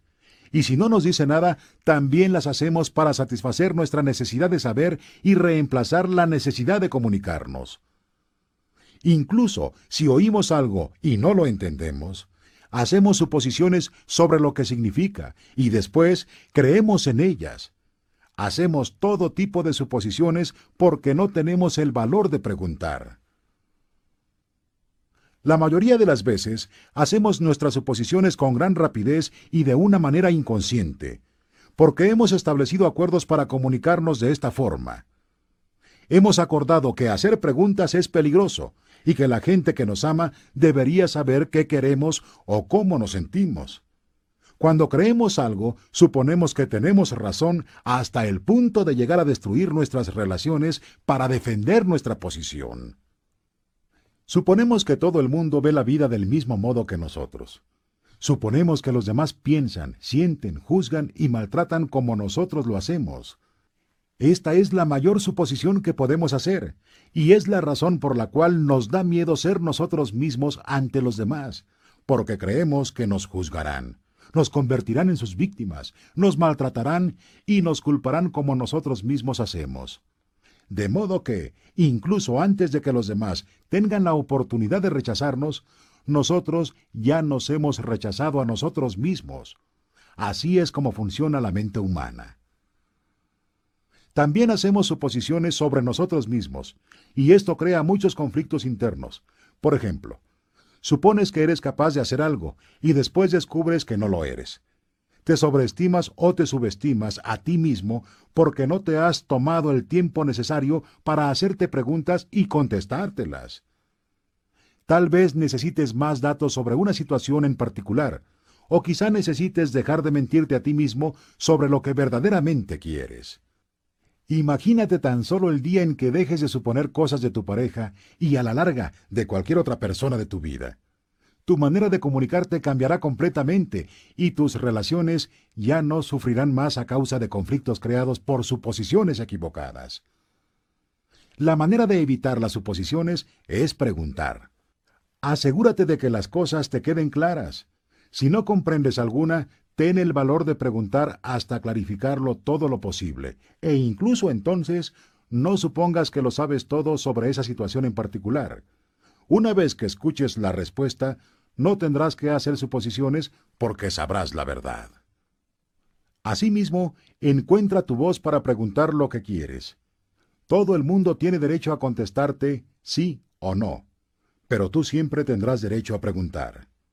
Del mismo modo, todo el mundo tiene derecho a preguntarte, y tú tienes derecho a contestar sí o no.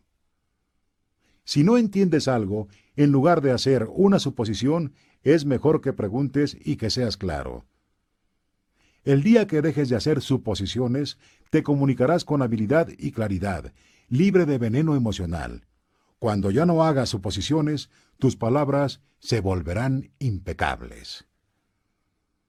Con una comunicación clara, todas las relaciones cambiarán, no solo la que tienes con tu pareja, sino también todas las demás. No será necesario que hagas suposiciones porque todo se volverá muy claro. Esto es lo que yo quiero, y esto es lo que tú quieres. Si nos comunicamos de esta manera, nuestras palabras se volverán impecables. Si todos los seres humanos fuésemos capaces de comunicarnos de esta manera, con la impecabilidad de nuestras palabras, no habría guerras, ni violencia, ni disputas. Solo con que fuésemos capaces de tener una comunicación buena y clara, todos nuestros problemas se resolverían. Este es, pues, el tercer acuerdo. No hagas suposiciones. Decirlo es fácil, pero comprendo que hacerlo es difícil. Lo es porque muy a menudo hacemos exactamente lo contrario. Tenemos todos esos hábitos y rutinas de los que ni tan siquiera somos conscientes. Tomar conciencia de esos hábitos y comprender la importancia de este acuerdo es el primer paso, pero no es suficiente. La idea o la información es sólo una semilla en la mente. Lo que realmente hará que las cosas cambien es la acción. Actuar una y otra vez fortalece tu voluntad, nutre la semilla y establece una base sólida para que el nuevo hábito se desarrolle. Tras muchas repeticiones, estos nuevos acuerdos se convertirán en parte de ti mismo y verás cómo la magia de tus palabras hará que dejes de ser un mago negro para convertirte en un mago blanco. Un mago blanco utiliza las palabras para crear, dar, compartir y amar. Si haces un hábito de este acuerdo, transformarás completamente tu vida. Cuando transformas todo tu sueño, la magia aparece en tu vida. Lo que necesitas te llega con gran facilidad, porque el espíritu se mueve libremente en ti. Esta es la maestría del intento, del espíritu, del amor, de la gratitud y de la vida. Este es el objetivo del tolteca. Este es el camino hacia la libertad personal. El cuarto acuerdo. Haz siempre lo máximo que puedas. Solo hay un acuerdo más, pero es el que permite que los otros tres se conviertan en hábitos profundamente arraigados. El cuarto acuerdo se refiere a la realización de los tres primeros. Haz siempre lo máximo que puedas. Bajo cualquier circunstancia, haz siempre lo máximo que puedas, ni más ni menos. Pero piensa que eso va a variar de un momento a otro. Todas las cosas están vivas y cambian continuamente. De modo que en ocasiones lo máximo que podrás hacer tendrá una gran calidad, y en otras no será tan bueno. Cuando te despiertas renovado y lleno de vigor por la mañana, tu rendimiento es mejor que por la noche cuando estás agotado. Lo máximo que puedes hacer será distinto cuando estés sano que cuando estés enfermo, o cuando estés sobrio que cuando hayas bebido. Tu rendimiento dependerá de que te sientas de maravilla y feliz o disgustado, enfadado o celoso. En tus estados de ánimo diarios, lo máximo que podrás hacer cambiará de un momento a otro, de una hora a otra, de un día a otro también cambiará con el tiempo. A medida que vayas adquiriendo el hábito de los cuatro nuevos acuerdos, tu rendimiento será mejor de lo que solía ser. Independientemente del resultado, sigue haciendo siempre lo máximo que puedas, ni más ni menos. Si intentas esforzarte demasiado para hacer más de lo que puedes, gastarás más energía de la necesaria y al final tu rendimiento no será suficiente. Cuando te excedes, agotas tu cuerpo y vas contra ti, y por consiguiente te resulta más difícil alcanzar tus objetivos. Por otro lado, si haces menos de lo que puedes hacer, te sometes a ti mismo a frustraciones, juicios, culpas y reproches. Limítate a hacer lo máximo que puedas, en cualquier circunstancia de tu vida. No importa si estás enfermo o cansado, si siempre haces lo máximo que puedas, no te juzgarás a ti mismo en modo alguno. y si no te juzgas, no te harás reproches, ni te culparás, ni te castigarás en absoluto. Si haces siempre lo máximo que puedas, romperás el fuerte hechizo al que estás sometido. Si haces lo máximo que puedas, vivirás con gran intensidad, serás productivo y serás bueno contigo mismo, porque te entregarás a tu familia, a tu comunidad, a todo. Pero la acción es lo que te hará sentir inmensamente feliz. Siempre que haces lo máximo que puedes, actúas.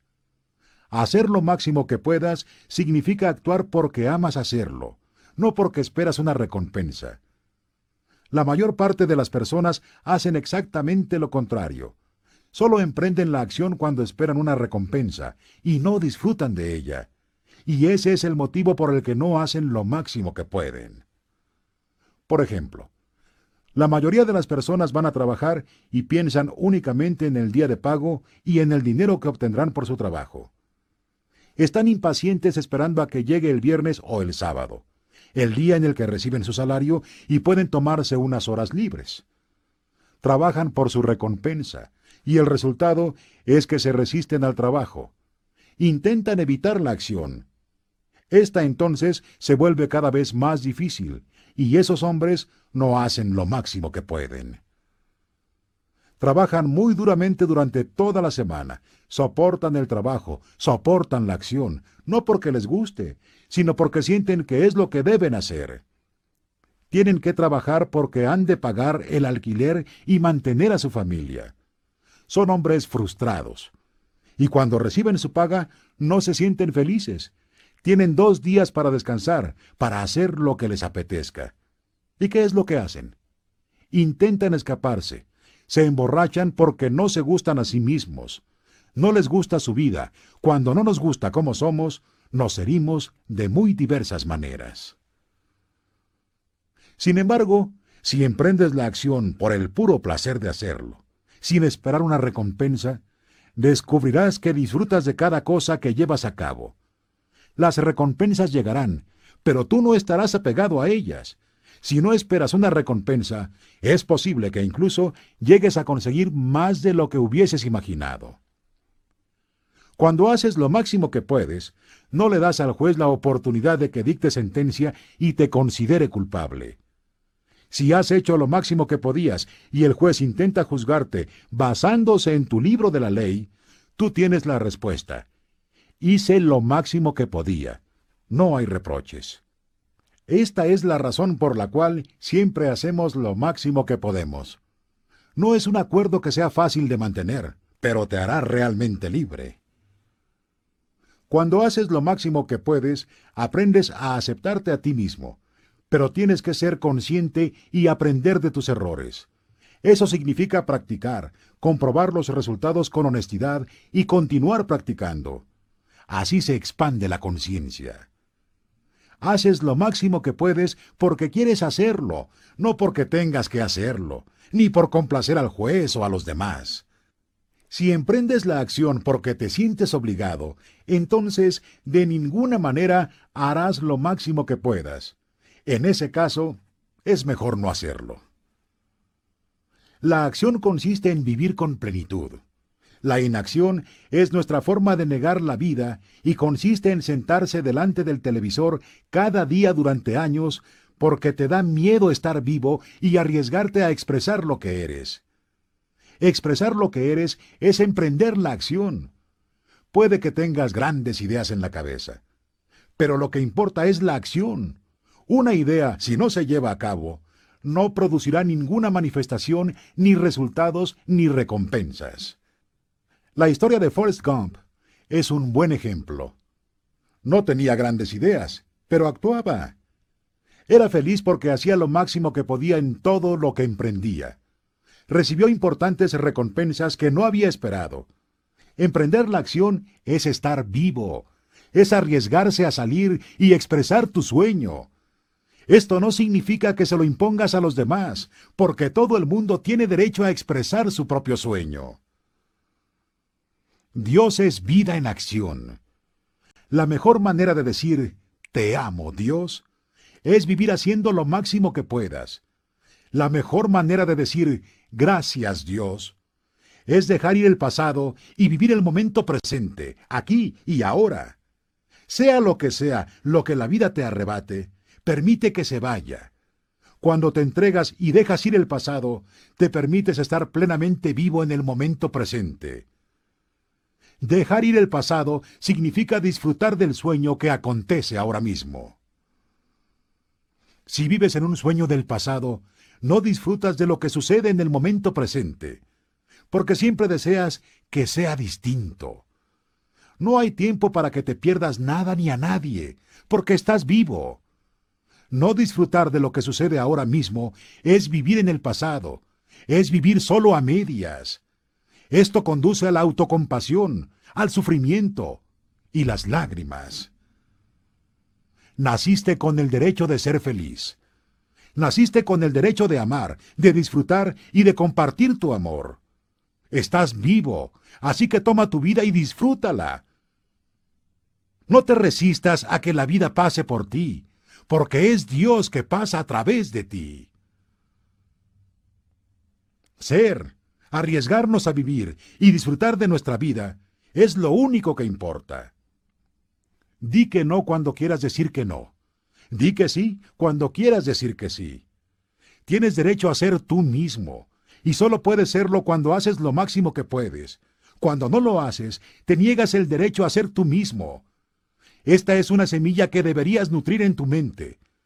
No necesitas muchos conocimientos ni grandes conceptos filosóficos. No necesitas que los demás te acepten. Expresas tu propia divinidad mediante tu vida y el amor por ti mismo y por los demás. Los tres primeros acuerdos solo funcionarán si haces lo máximo que puedas.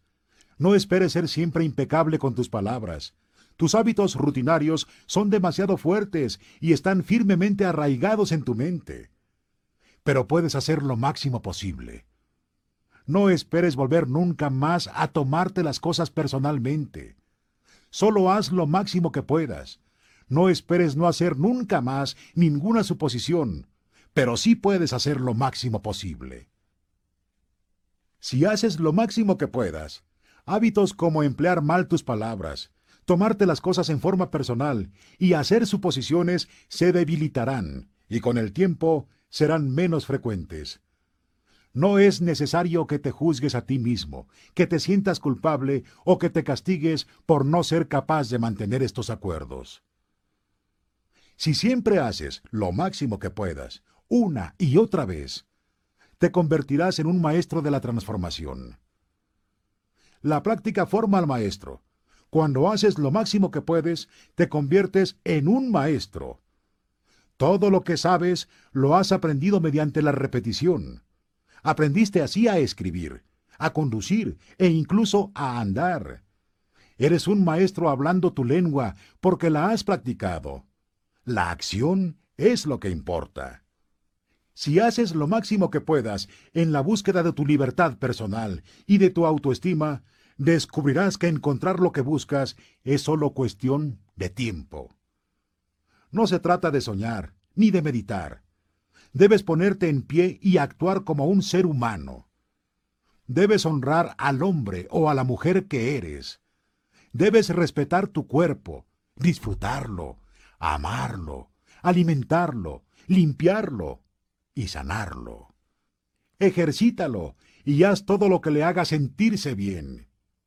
Esto es una puya para tu cuerpo. Es una comunicación entre Dios y tú. Tu propio cuerpo es una manifestación de Dios. Y si honras a tu cuerpo, todo cambiará para ti. Cuando des amor a todas las partes de tu cuerpo, plantarás semillas de amor en tu mente, y cuando crezcan, amarás, honrarás y respetarás tu cuerpo inmensamente. Entonces, toda acción se convertirá en un ritual mediante el cual honrarás a Dios. Después de esto, el siguiente paso consistirá en honrar a Dios con cada pensamiento, con cada emoción, con cada creencia, tanto si es correcta como si es incorrecta. Cada pensamiento se convertirá en una comunicación con Dios y vivirás un sueño sin juicios, sin ser una víctima, y libre de la necesidad de chismorrear y maltratarte. Cuando honres estos cuatro acuerdos juntos, ya no vivirás más en el infierno. Si eres impecable con tus palabras, no te tomas nada en forma personal, no haces suposiciones y siempre haces lo máximo que puedas, tu vida será maravillosa. Los cuatro acuerdos son un resumen de la maestría de la transformación, una de las maestrías de los toltecas. Transformas el infierno en cielo. El sueño del planeta se transforma en tu sueño personal del cielo. El conocimiento está ahí. Solo espera a que tú lo utilices. Los cuatro acuerdos están ahí. Solo tienes que adoptarlos y respetar su significado y su poder. Lo único que tienes que hacer es lo máximo que puedas para honrar estos acuerdos. Son tan sencillos y lógicos que incluso un niño puede entenderlos. Pero para mantenerlos necesitas una voluntad fuerte, una voluntad muy fuerte. ¿Por qué? Porque vayamos donde vayamos, descubrimos que nuestro camino está lleno de obstáculos. Todo el mundo intenta sabotear nuestro compromiso con estos acuerdos.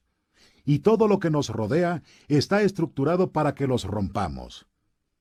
El problema reside en los otros acuerdos que forman parte del sueño del planeta. Están vivos y son muy fuertes. Por esta razón, es necesario que seas un gran cazador, un gran guerrero capaz de defender los cuatro acuerdos con tu vida, tu felicidad, tu libertad. Toda tu manera de vivir dependen de ello. El objetivo del guerrero es trascender este mundo, escapar de ese infierno y no regresar jamás a él. Tal como nos enseñan los toltecas, la recompensa consiste en trascender la experiencia humana del sufrimiento y convertirse en la encarnación de Dios. Esa es la recompensa. Verdaderamente, para triunfar en el cumplimiento de estos acuerdos, necesitamos utilizar todo el poder que tenemos. De modo que, si te caes, no te juzgues no le des a tu juez la satisfacción de convertirte en una víctima. No, sé firme contigo mismo, levántate y establece el acuerdo de nuevo. Está bien, rompí el acuerdo de ser impecable con mis palabras. Empezaré otra vez desde el principio, y solo por hoy seré impecable con mis palabras. Si rompes un acuerdo, empieza de nuevo mañana, y de nuevo al día siguiente. Al principio será difícil, pero cada día te parecerá más y más fácil hasta que un día descubrirás que los cuatro acuerdos dirigen tu vida. Te sorprenderá ver cómo se ha transformado tu existencia. No te inquietes por el futuro. Mantén tu atención en el día de hoy y permanece en el momento presente. Si vives un día a la vez, lo puedes lograr. Haz siempre lo máximo que puedas por mantener estos acuerdos y pronto te resultará sencillo. Hoy es el principio de un nuevo sueño. El camino tolteca hacia la libertad. Romper viejos acuerdos. Todos hablan de libertad. Distintas personas, diferentes razas y distintos países luchan por la libertad en todo el mundo. Pero, ¿qué es la libertad? En América decimos que somos libres. Sin embargo, ¿somos realmente libres? ¿Somos libres para ser quienes realmente somos? La respuesta es no. No somos libres. La verdadera libertad está relacionada con el espíritu humano. Es la libertad de ser quienes realmente somos. ¿Quién nos impide ser libres? Culpamos al gobierno, al clima, a nuestros padres, a la religión, a Dios. ¿Quién nos impide realmente ser libres? Nosotros mismos. ¿Qué significa en realidad ser libres? A veces nos casamos y decimos que perdemos nuestra libertad, pero cuando nos divorciamos, seguimos sin ser libres. ¿Qué nos lo impide? ¿por qué no podemos ser nosotros mismos? Tenemos recuerdos de tiempos pasados en los que éramos libres y disfrutábamos de ello, pero hemos olvidado lo que verdaderamente significa la libertad. Si vemos a un niño de dos o tres años, o quizá de cuatro, descubrimos un ser humano libre. ¿Por qué lo es? Porque hace lo que quiere hacer. El ser humano es completamente salvaje, igual que una flor, un árbol o un animal que no ha sido domesticado. Salvaje. Y si observamos a estos seres humanos de dos años de edad, descubrimos que la mayor parte del tiempo sonríen y se divierten. Exploran el mundo. No les da miedo jugar. Sienten miedo cuando se hacen daño, cuando tienen hambre y cuando algunas de sus necesidades no se ven satisfechas. Pero no les preocupa el pasado, ni les importa el futuro, y solo viven en el momento presente. Los niños muy pequeños no tienen miedo de expresar lo que sienten. Son tan afectuosos que si perciben amor, se funden en él. No les da miedo el amor. Esta es la descripción de un ser humano normal. De niños no le tenemos miedo al futuro ni nos avergonzamos del pasado. Nuestra tendencia natural es disfrutar de la vida, jugar, explorar, ser felices y amar. Pero, ¿qué le ha pasado al ser humano adulto? ¿Por qué somos tan diferentes? ¿Por qué no somos salvajes? Desde el punto de vista de la víctima, diremos que nos ocurrió algo triste, y desde el punto de vista del guerrero, diremos que lo que nos sucedió fue normal. Lo que pasa es que en el libro de la ley, el gran juez, la víctima y el sistema de creencias dirigen nuestra vida, y ya no somos libres porque no nos permiten ser quienes realmente somos. Una vez que nuestra mente ha sido programada con toda esa basura, dejamos de ser felices. Esta cadena de aprendizaje que se transmite de un ser humano a otro de generación en generación es muy común en la sociedad humana. No culpes a tus padres por enseñarte a ser como ellos. ¿Qué otra cosa podían enseñarte sino lo que sabían? Lo hicieron lo mejor que pudieron, y si te maltrataron, fue debido a su propia domesticación, a sus propios miedos y a sus propias creencias. No tenía ningún control sobre la programación que ellos mismos recibieron, de modo que no podían actuar de otra forma. No culpes a tus padres ni a ninguna otra persona que te haya maltratado en la vida, incluyéndote a ti mismo. Pero ya es hora de poner fin a ese maltrato. Ya es hora de que te liberes de la tiranía del juez y de que cambies los fundamentos de tus propios acuerdos. Ya es hora de que te liberes del papel de víctima. Tu verdadero yo es todavía un niño pequeño que nunca creció. En ocasiones, cuando te diviertes o juegas, cuando te sientes feliz, cuando pintas, escribes poesía o tocas el piano, o cuando te expresas de cualquier otro modo, ese niño pequeño reaparece. Estos son los momentos más felices de tu vida, cuando surge tu yo verdadero, cuando no te importa el pasado y no te preocupas por el futuro entonces eres como un niño. Pero hay algo que cambia todo esto. Son lo que llamamos responsabilidades. El juez dice, espera un momento, eres responsable, tienes cosas que hacer, tienes que trabajar, tienes que ir a la universidad, tienes que ganarte la vida. Nos acordamos de todas estas responsabilidades y la expresión de nuestro rostro cambia y se ensombrece de nuevo.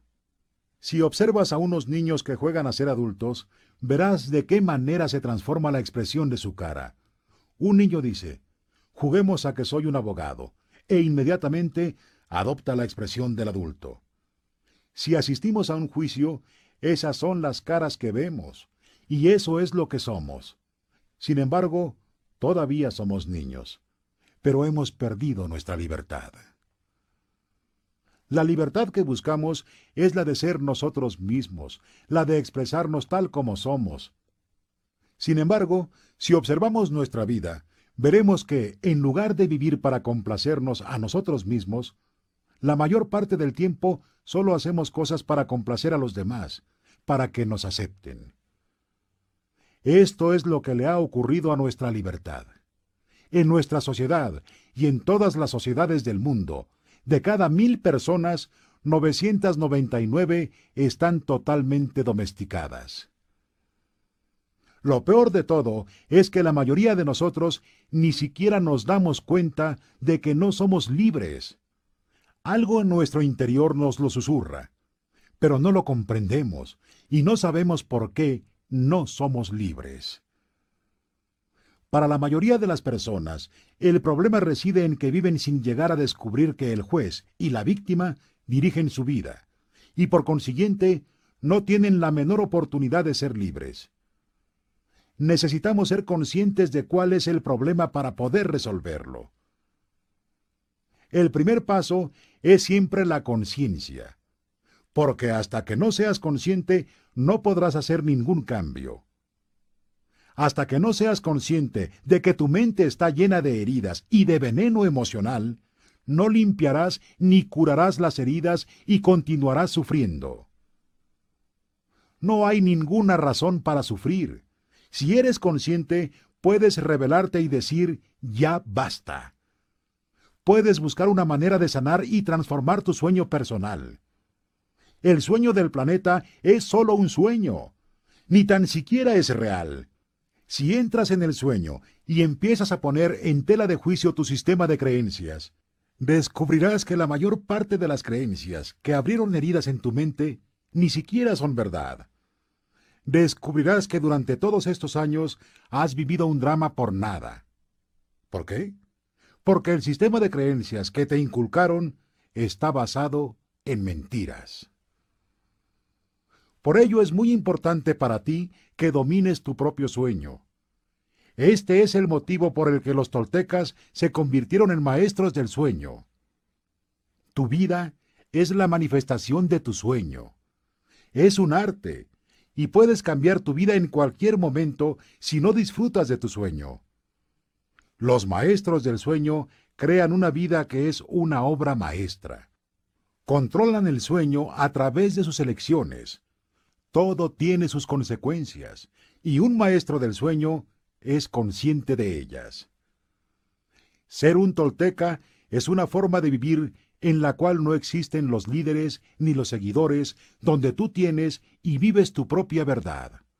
Un tolteca se vuelve sabio, se vuelve salvaje y se vuelve libre de nuevo. El camino tolteca hacia la libertad tiene un plan completo para liberarse de la domesticación. Comparan al juez, a la víctima y el sistema de creencias con un parásito que invade la mente humana. Desde el punto de vista tolteca, todos los seres humanos domesticados están enfermos. Lo están porque un parásito controla su mente y su cerebro. Un parásito que se alimenta de las emociones negativas que provoca el miedo. Si buscamos la descripción de un parásito, vemos que es un ser vivo que subsiste a costa de otros seres vivos, chupa su energía sin dar nada a cambio y daña a su anfitrión poco a poco. El juez, la víctima y el sistema de creencias encajan muy bien en esta descripción. Juntos constituyen un ser viviente formado de energía psíquica o emocional, y esa energía está viva. No se trata de energía material, por supuesto, pero las emociones tampoco son energía material, ni lo son nuestros sueños. Sin embargo, sabemos que existen. Una función del cerebro es la de transformar la energía material en energía emocional. Nuestro cerebro es una fábrica de emociones, y ya hemos dicho que la principal función de la mente es soñar. Los toltecas creen que el parásito, el juez, la víctima y el sistema de creencias controla nuestra mente y nuestro sueño personal. El parásito sueña en nuestra mente y vive en nuestro cuerpo. Se alimenta de las emociones que surgen del miedo y le encanta el drama y el sufrimiento. La libertad que buscamos consiste en utilizar nuestra propia mente y nuestro propio cuerpo, en vivir nuestra propia vida en lugar de la vida de nuestro sistema de creencias. Cuando descubrimos que nuestra mente está controlada por el juez y la víctima, y que nuestro verdadero yo está arrinconado, solo tenemos dos opciones. Una es continuar viviendo como lo hemos hecho hasta este momento, rindiéndonos al juez y a la víctima. Seguir viviendo en el sueño del planeta. La otra opción es actuar como cuando éramos niños y nuestros padres intentaban domesticarnos.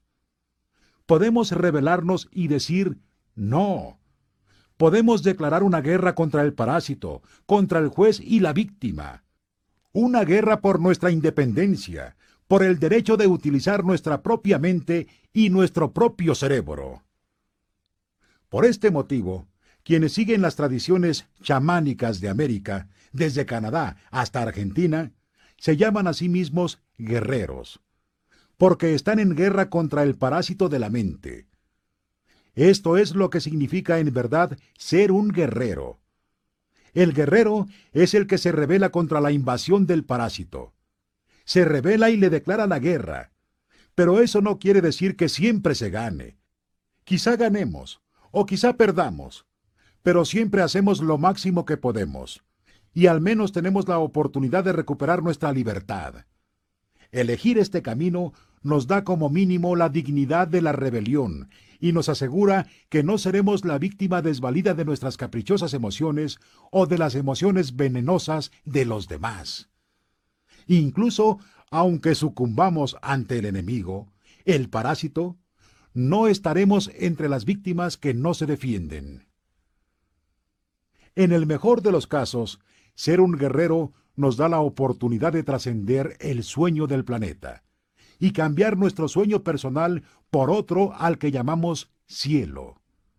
Igual que el infierno, el cielo es un lugar que existe en nuestra mente. Es un lugar lleno de júbilo, en el que somos felices, en el que somos libres para amar y para ser nosotros mismos. Podemos alcanzar el cielo en vida. No tenemos que esperar a morirnos. Dios siempre está presente y el reino de los cielos está en todas partes. Pero en primer lugar, necesitamos que nuestros ojos sean capaces de ver la verdad y nuestros oídos puedan escucharla. Necesitamos librarnos del parásito. Podemos comparar el parásito con un monstruo de cien cabezas. Cada una de ellas es uno de nuestros miedos. Si queremos ser libres, tenemos que destruir el parásito. Una solución es atacar sus cabezas una a una, es decir, enfrentarnos a nuestros miedos uno a uno. Es un proceso lento, pero funciona.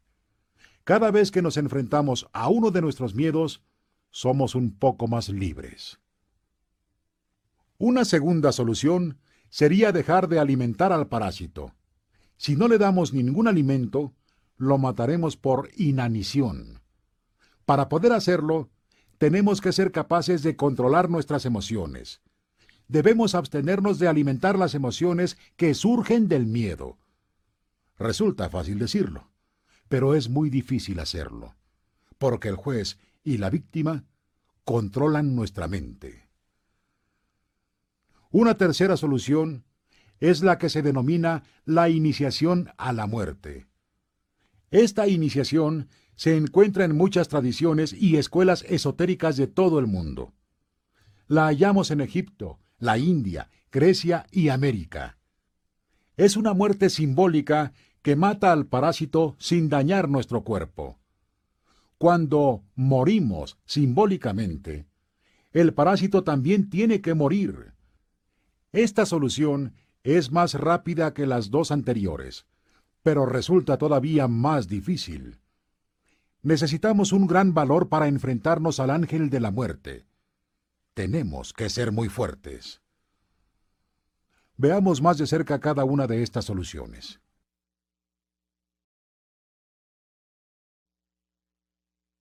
El arte de la transformación. El sueño de la segunda atención. Hemos visto que el sueño que vives ahora es el resultado del sueño externo que capta tu atención y te alimenta con todas tus creencias. El proceso de domesticación puede llamarse el sueño de la primera atención, porque así utilizaron por primera vez tu atención para crear el primer sueño de tu vida. Una manera de transformar tus creencias es concentrar tu atención en todos esos acuerdos y cambiarlos tú mismo. Al hacerlo, utilizas tu atención por segunda vez y por consiguiente creas el sueño de la segunda atención o el nuevo sueño. La diferencia estriba en que ahora ya no eres inocente. En tu infancia no era así. No tenías otra elección. Pero ya no eres un niño. Ahora puedes escoger qué creer y qué no. Puedes elegir creer en cualquier cosa y eso incluye creer en ti. El primer paso consiste en ser consciente de la bruma que hay en tu mente. Debes darte cuenta de que sueñas continuamente. Solo a través de la conciencia serás capaz de transformar tu sueño. Cuando seas consciente de que todo el sueño de tu vida es el resultado de tus creencias y de que lo que tú crees no es real, entonces empezarás a cambiarlo. Sin embargo, para cambiar tus creencias de verdad, es preciso que centres tu atención en lo que quieres cambiar. Debes conocer los acuerdos que deseas cambiar antes de poder cambiarlos. De modo que el siguiente paso es volverte consciente de todas las creencias que te limitan. Se basan en el miedo y te hacen infeliz. Haz un inventario de todo lo que crees, de todos tus acuerdos, y mediante este proceso empezarás a transformarte. Los toltecas llamaron a esto el arte de la transformación, y es una maestría completa. Alcanzas la maestría de la transformación cambiando los acuerdos que se basan en el miedo y te hacen sufrir y reprogramando tu propia mente a tu manera. Uno de los procedimientos para llevar esto a cabo consiste en estudiar y adoptar creencias alternativas como los cuatro acuerdos. La decisión de adoptar los cuatro acuerdos es una declaración de guerra para recuperar la libertad que te arrebató el parásito. Los cuatro acuerdos te ofrecen la posibilidad de acabar con el dolor emocional y de este modo te abren la puerta para que disfrutes de tu vida y empieces un nuevo sueño. Si estás interesado, explorar las posibilidades de tu sueño solo dependerá de ti. Los cuatro acuerdos se crearon para que nos resultaran de ayuda en el arte de la transformación, para ayudarnos a romper los acuerdos limitativos, aumentar nuestro poder personal y volvernos más fuertes. Cuanto más fuerte seas, más acuerdos romperás, hasta que llegues a la misma esencia de todos ellos. Llegar a la esencia de esos acuerdos es lo que yo llamo ir al desierto. Cuando vas al desierto, te encuentras cara a cara con tus demonios, pero una vez que sales de él, todos esos demonios se convierten en ángeles. Practicar los cuatro acuerdos es un gran acto de poder. Deshacer los hechizos de magia negra que existen en tu mente requiere un gran poder personal. Cada vez que rompes un acuerdo, aumentas tu poder. Para empezar, rompe pequeños acuerdos que requieran un poder menor. A medida que vayas rompiendo esos pequeños acuerdos, tu poder personal irá aumentando hasta alcanzar el punto en el que finalmente podrás enfrentarte a los grandes demonios de tu mente. Por ejemplo, la niña pequeña a la que le dijeron que no cantase tiene ahora 20 años y todavía continúa sin cantar. Un modo de superar su creencia de que su voz es fea es decirse, de acuerdo, intentaré cantar aunque sea verdad que canto mal. Entonces puede fingir que alguien aplaude y le dice, Oh, lo has hecho de maravilla. Quizás esto agriete el acuerdo un poco, pero todavía estará allí. Sin embargo, ahora tiene un poco más de poder y coraje para intentarlo de nuevo y después, una y otra vez hasta que por fin rompa el acuerdo. Esta es una manera de salir del sueño del infierno. Pero necesitarás reemplazar cada acuerdo que te cause sufrimiento por uno nuevo que te haga feliz. Así evitarás que el viejo acuerdo vuelva a aparecer. Si ocupas el mismo espacio con un nuevo acuerdo, entonces el viejo desaparecerá para siempre, y su lugar lo ocupará el nuevo. En la mente existen muchas creencias tan resistentes que pueden hacer que este proceso parezca imposible. Por ello es necesario que avances paso a paso y que seas paciente contigo mismo, porque se trata de un proceso lento. El modo en que vives ahora es el resultado de muchos años de domesticación. No puedes pretender que ésta desaparezca en un solo día. Romper los acuerdos resulta muy difícil, porque en cada acuerdo que establecimos pusimos el poder de las palabras, que es el poder de nuestra voluntad. Para cambiar un acuerdo necesitamos la misma cantidad de poder. Es imposible cambiar un acuerdo con un poder menor del que utilizamos para establecerlo, e invertimos la mayor parte de nuestro poder personal en mantener los acuerdos que tenemos con nosotros mismos. Esto sucede porque, en realidad, nuestros acuerdos son como una fuerte adicción. Somos adictos a nuestra forma de ser, a la rabia, los celos y la autocompasión. Somos adictos a las creencias que nos dicen, no soy lo bastante bueno, no soy lo suficientemente inteligente. ¿Por qué voy a molestarme en intentarlo? Si otras personas lo hacen, es porque son mejores que yo. Todos estos viejos acuerdos dirigen nuestro sueño de la vida porque los repetimos una y otra vez.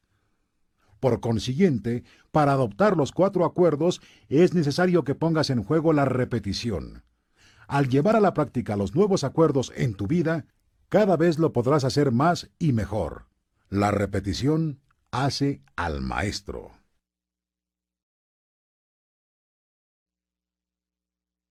La disciplina del guerrero. Controlar tu propio comportamiento. Imagínate que te despiertas temprano por la mañana, rebosante de entusiasmo ante un nuevo día. Te sientes feliz, de maravilla, y dispones de mucha energía para afrontar ese día. Entonces, mientras desayunas, tienes una fuerte discusión con tu pareja, y un verdadero torrente de emoción sale fuera. Te enfureces y gastas una gran parte de tu poder personal en la rabia que expresas. Tras la discusión, te sientes agotado, y lo único que quieres hacer es irte y echarte a llorar. De hecho, te sientes tan cansado que te vas a la habitación, te derrumbas y tratas de recuperarte. Te pasas el día envuelto en tus emociones. No te queda ninguna energía para seguir adelante y solo quieres olvidarte de todo. Cada día nos despertamos con una determinada cantidad de energía mental, emocional y física que gastamos durante el día. Si permitimos que las emociones consuman nuestra energía, no nos quedará ninguna para cambiar nuestra vida o para dársela a los demás. La manera en que ves el mundo depende de las emociones que sientes. Cuando estás enfadado, todo lo que te rodea está mal, nada está bien. Le echas la culpa a todo, incluso al tiempo. Llueva o haga sol, nada te complacerá. Cuando estás triste, todo lo que te rodea te parece triste y te hace llorar. Ves los árboles y te sientes triste. Ves la lluvia y te parece triste. Tal vez te sientes vulnerable y crees que tienes que protegerte a ti mismo porque piensas que alguien te atacará en cualquier momento. No confías en nada ni en nadie. Esto te ocurre porque ves el mundo a través de los ojos del miedo. Imagínate que la mente humana es igual que tu piel. Si la tocas y está sana, la sensación es maravillosa. Tu piel está hecha para percibir la sensación del tacto que es deliciosa. Ahora imagínate que tienes una herida infectada en la piel. Si la tocas, te dolerá, de modo que intentarás cubrirla para protegerla. Si te tocan, no disfrutarás de ello porque te dolerá. Ahora imagínate que todos los seres humanos tienen una enfermedad en la piel. Nadie puede tocar a ninguna otra persona porque le provoca dolor. Todo el mundo tiene heridas en la piel, hasta el punto de que tanto la infección como el dolor llegan a considerarse normales. La gente cree que ser así es normal. Puedes imaginarte cómo nos trataríamos los unos a los otros si todos los seres humanos tuviésemos esta enfermedad de la piel? Casi no nos abrazaríamos. Claro, porque nos dolería demasiado, de modo que tendríamos que mantener una buena distancia entre nosotros. La mente humana es exactamente igual a la descripción de esta infección en la piel. Cada ser humano tiene un cuerpo emocional cubierto por entero de heridas infectadas por el veneno de todas las emociones que nos hacen sufrir, como el odio, la rabia, la envidia y la tristeza. Una injusticia abre una herida en nuestra mente y reaccionamos produciendo veneno emocional por causa de los conceptos y creencias que tenemos sobre qué es justo y qué no lo es. Debido al proceso de domesticación, la mente está tan herida y llena de veneno que todos creemos que ese estado es normal. Sin embargo, te aseguro que no lo es. Nuestro sueño del planeta es disfuncional. Los seres humanos tenemos una enfermedad mental llamada miedo. Los síntomas de esta enfermedad son todas las emociones que nos hacen sufrir. Rabia, odio, tristeza, envidia y desengaño. Cuando el miedo es demasiado grande, la mente racional empieza a fallar, y a esto lo denominamos enfermedad mental. El comportamiento psicótico tiene lugar cuando la mente está tan asustada y las heridas son tan profundas que parece mejor romper el contacto con el mundo exterior. Si somos capaces de ver nuestro estado mental como una enfermedad, descubriremos que existe una cura. No es necesario que suframos más. En primer lugar, necesitamos saber la verdad para curar las heridas emocionales por completo debemos abrirlas y extraer el veneno. ¿Cómo lo podemos hacer? Hemos perdonado a los que creemos que se han portado mal con nosotros, no porque se lo merezcan, sino porque sentimos tanto amor por nosotros mismos que no queremos continuar pagando por esas injusticias. El perdón es la única manera de sanarnos. Podemos elegir perdonar porque sentimos compasión por nosotros mismos, podemos dejar marchar el resentimiento y declarar, ya basta, no volveré a ser el gran juez que actúa contra mí mismo, no volveré a maltratarme ni a agredirme, no volveré a ser la víctima. Para empezar, es necesario que perdonemos a nuestros padres, a nuestros hermanos, a nuestros amigos y a Dios. Una vez que perdones a Dios, te perdonarás por fin a ti mismo. Una vez que te perdones a ti mismo, el autorrechazo desaparecerá de tu mente.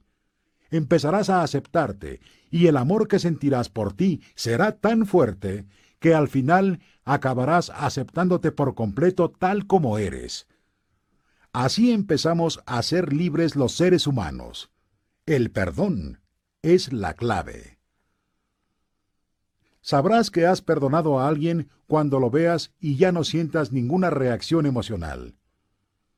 Oirás el nombre de esa persona y no tendrás ninguna reacción emocional. Cuando alguien te toca lo que antes era una herida y ya no sientes dolor, entonces sabes que realmente has perdonado. La verdad es como un escalpelo es dolorosa porque abre todas las heridas que están cubiertas por mentiras para así poder sanarlas. Estas mentiras son lo que llamamos el sistema de negación que resulta práctico porque nos permite tapar nuestras heridas y continuar funcionando. Pero cuando ya no tenemos heridas ni veneno, no necesitamos mentir más. No necesitamos el sistema de negación porque se puede tocar una mente sana sin que experimente ningún dolor. Cuando la mente está limpia, el contacto resulta placentero. Para la mayoría de las personas, el problema reside en que pierden el control de sus emociones. Es el ser humano quien debe controlar sus emociones y no al revés. Cuando perdemos el control, decimos cosas que no queremos decir y hacemos cosas que no queremos hacer. Por este motivo, es tan importante que seamos impecables con nuestras palabras y que nos convirtamos en guerreros espirituales.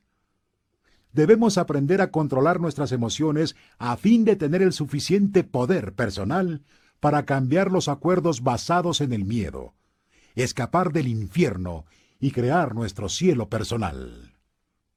¿Cómo nos podemos convertir en guerreros? Los guerreros tienen algunas características que son prácticamente iguales en todo el mundo. Son conscientes. Esto es muy importante. Hemos de ser conscientes de que estamos en guerra, y esa guerra que tiene lugar en nuestra mente requiere disciplina. No la disciplina del soldado, sino la del guerrero. No la disciplina que proviene del exterior y nos dice qué hacer y qué no hacer, sino la de ser nosotros mismos sin importar lo que esto signifique. El guerrero tiene control no sobre otros seres humanos, sino sobre sí mismo controla sus propias emociones. Reprimimos nuestras emociones cuando perdemos el control, no cuando lo mantenemos. La gran diferencia entre un guerrero y una víctima es que ésta se reprime y el guerrero se refrena. Las víctimas se reprimen porque tienen miedo a mostrar sus emociones, de decir lo que quieren decir. Refrenarse no es lo mismo que reprimirse significa retener las emociones y expresarlas en el momento adecuado, ni antes ni después. Esta es la razón por la cual los guerreros son impecables. Tienen un control absoluto sobre sus propias emociones y por consiguiente sobre su propio comportamiento.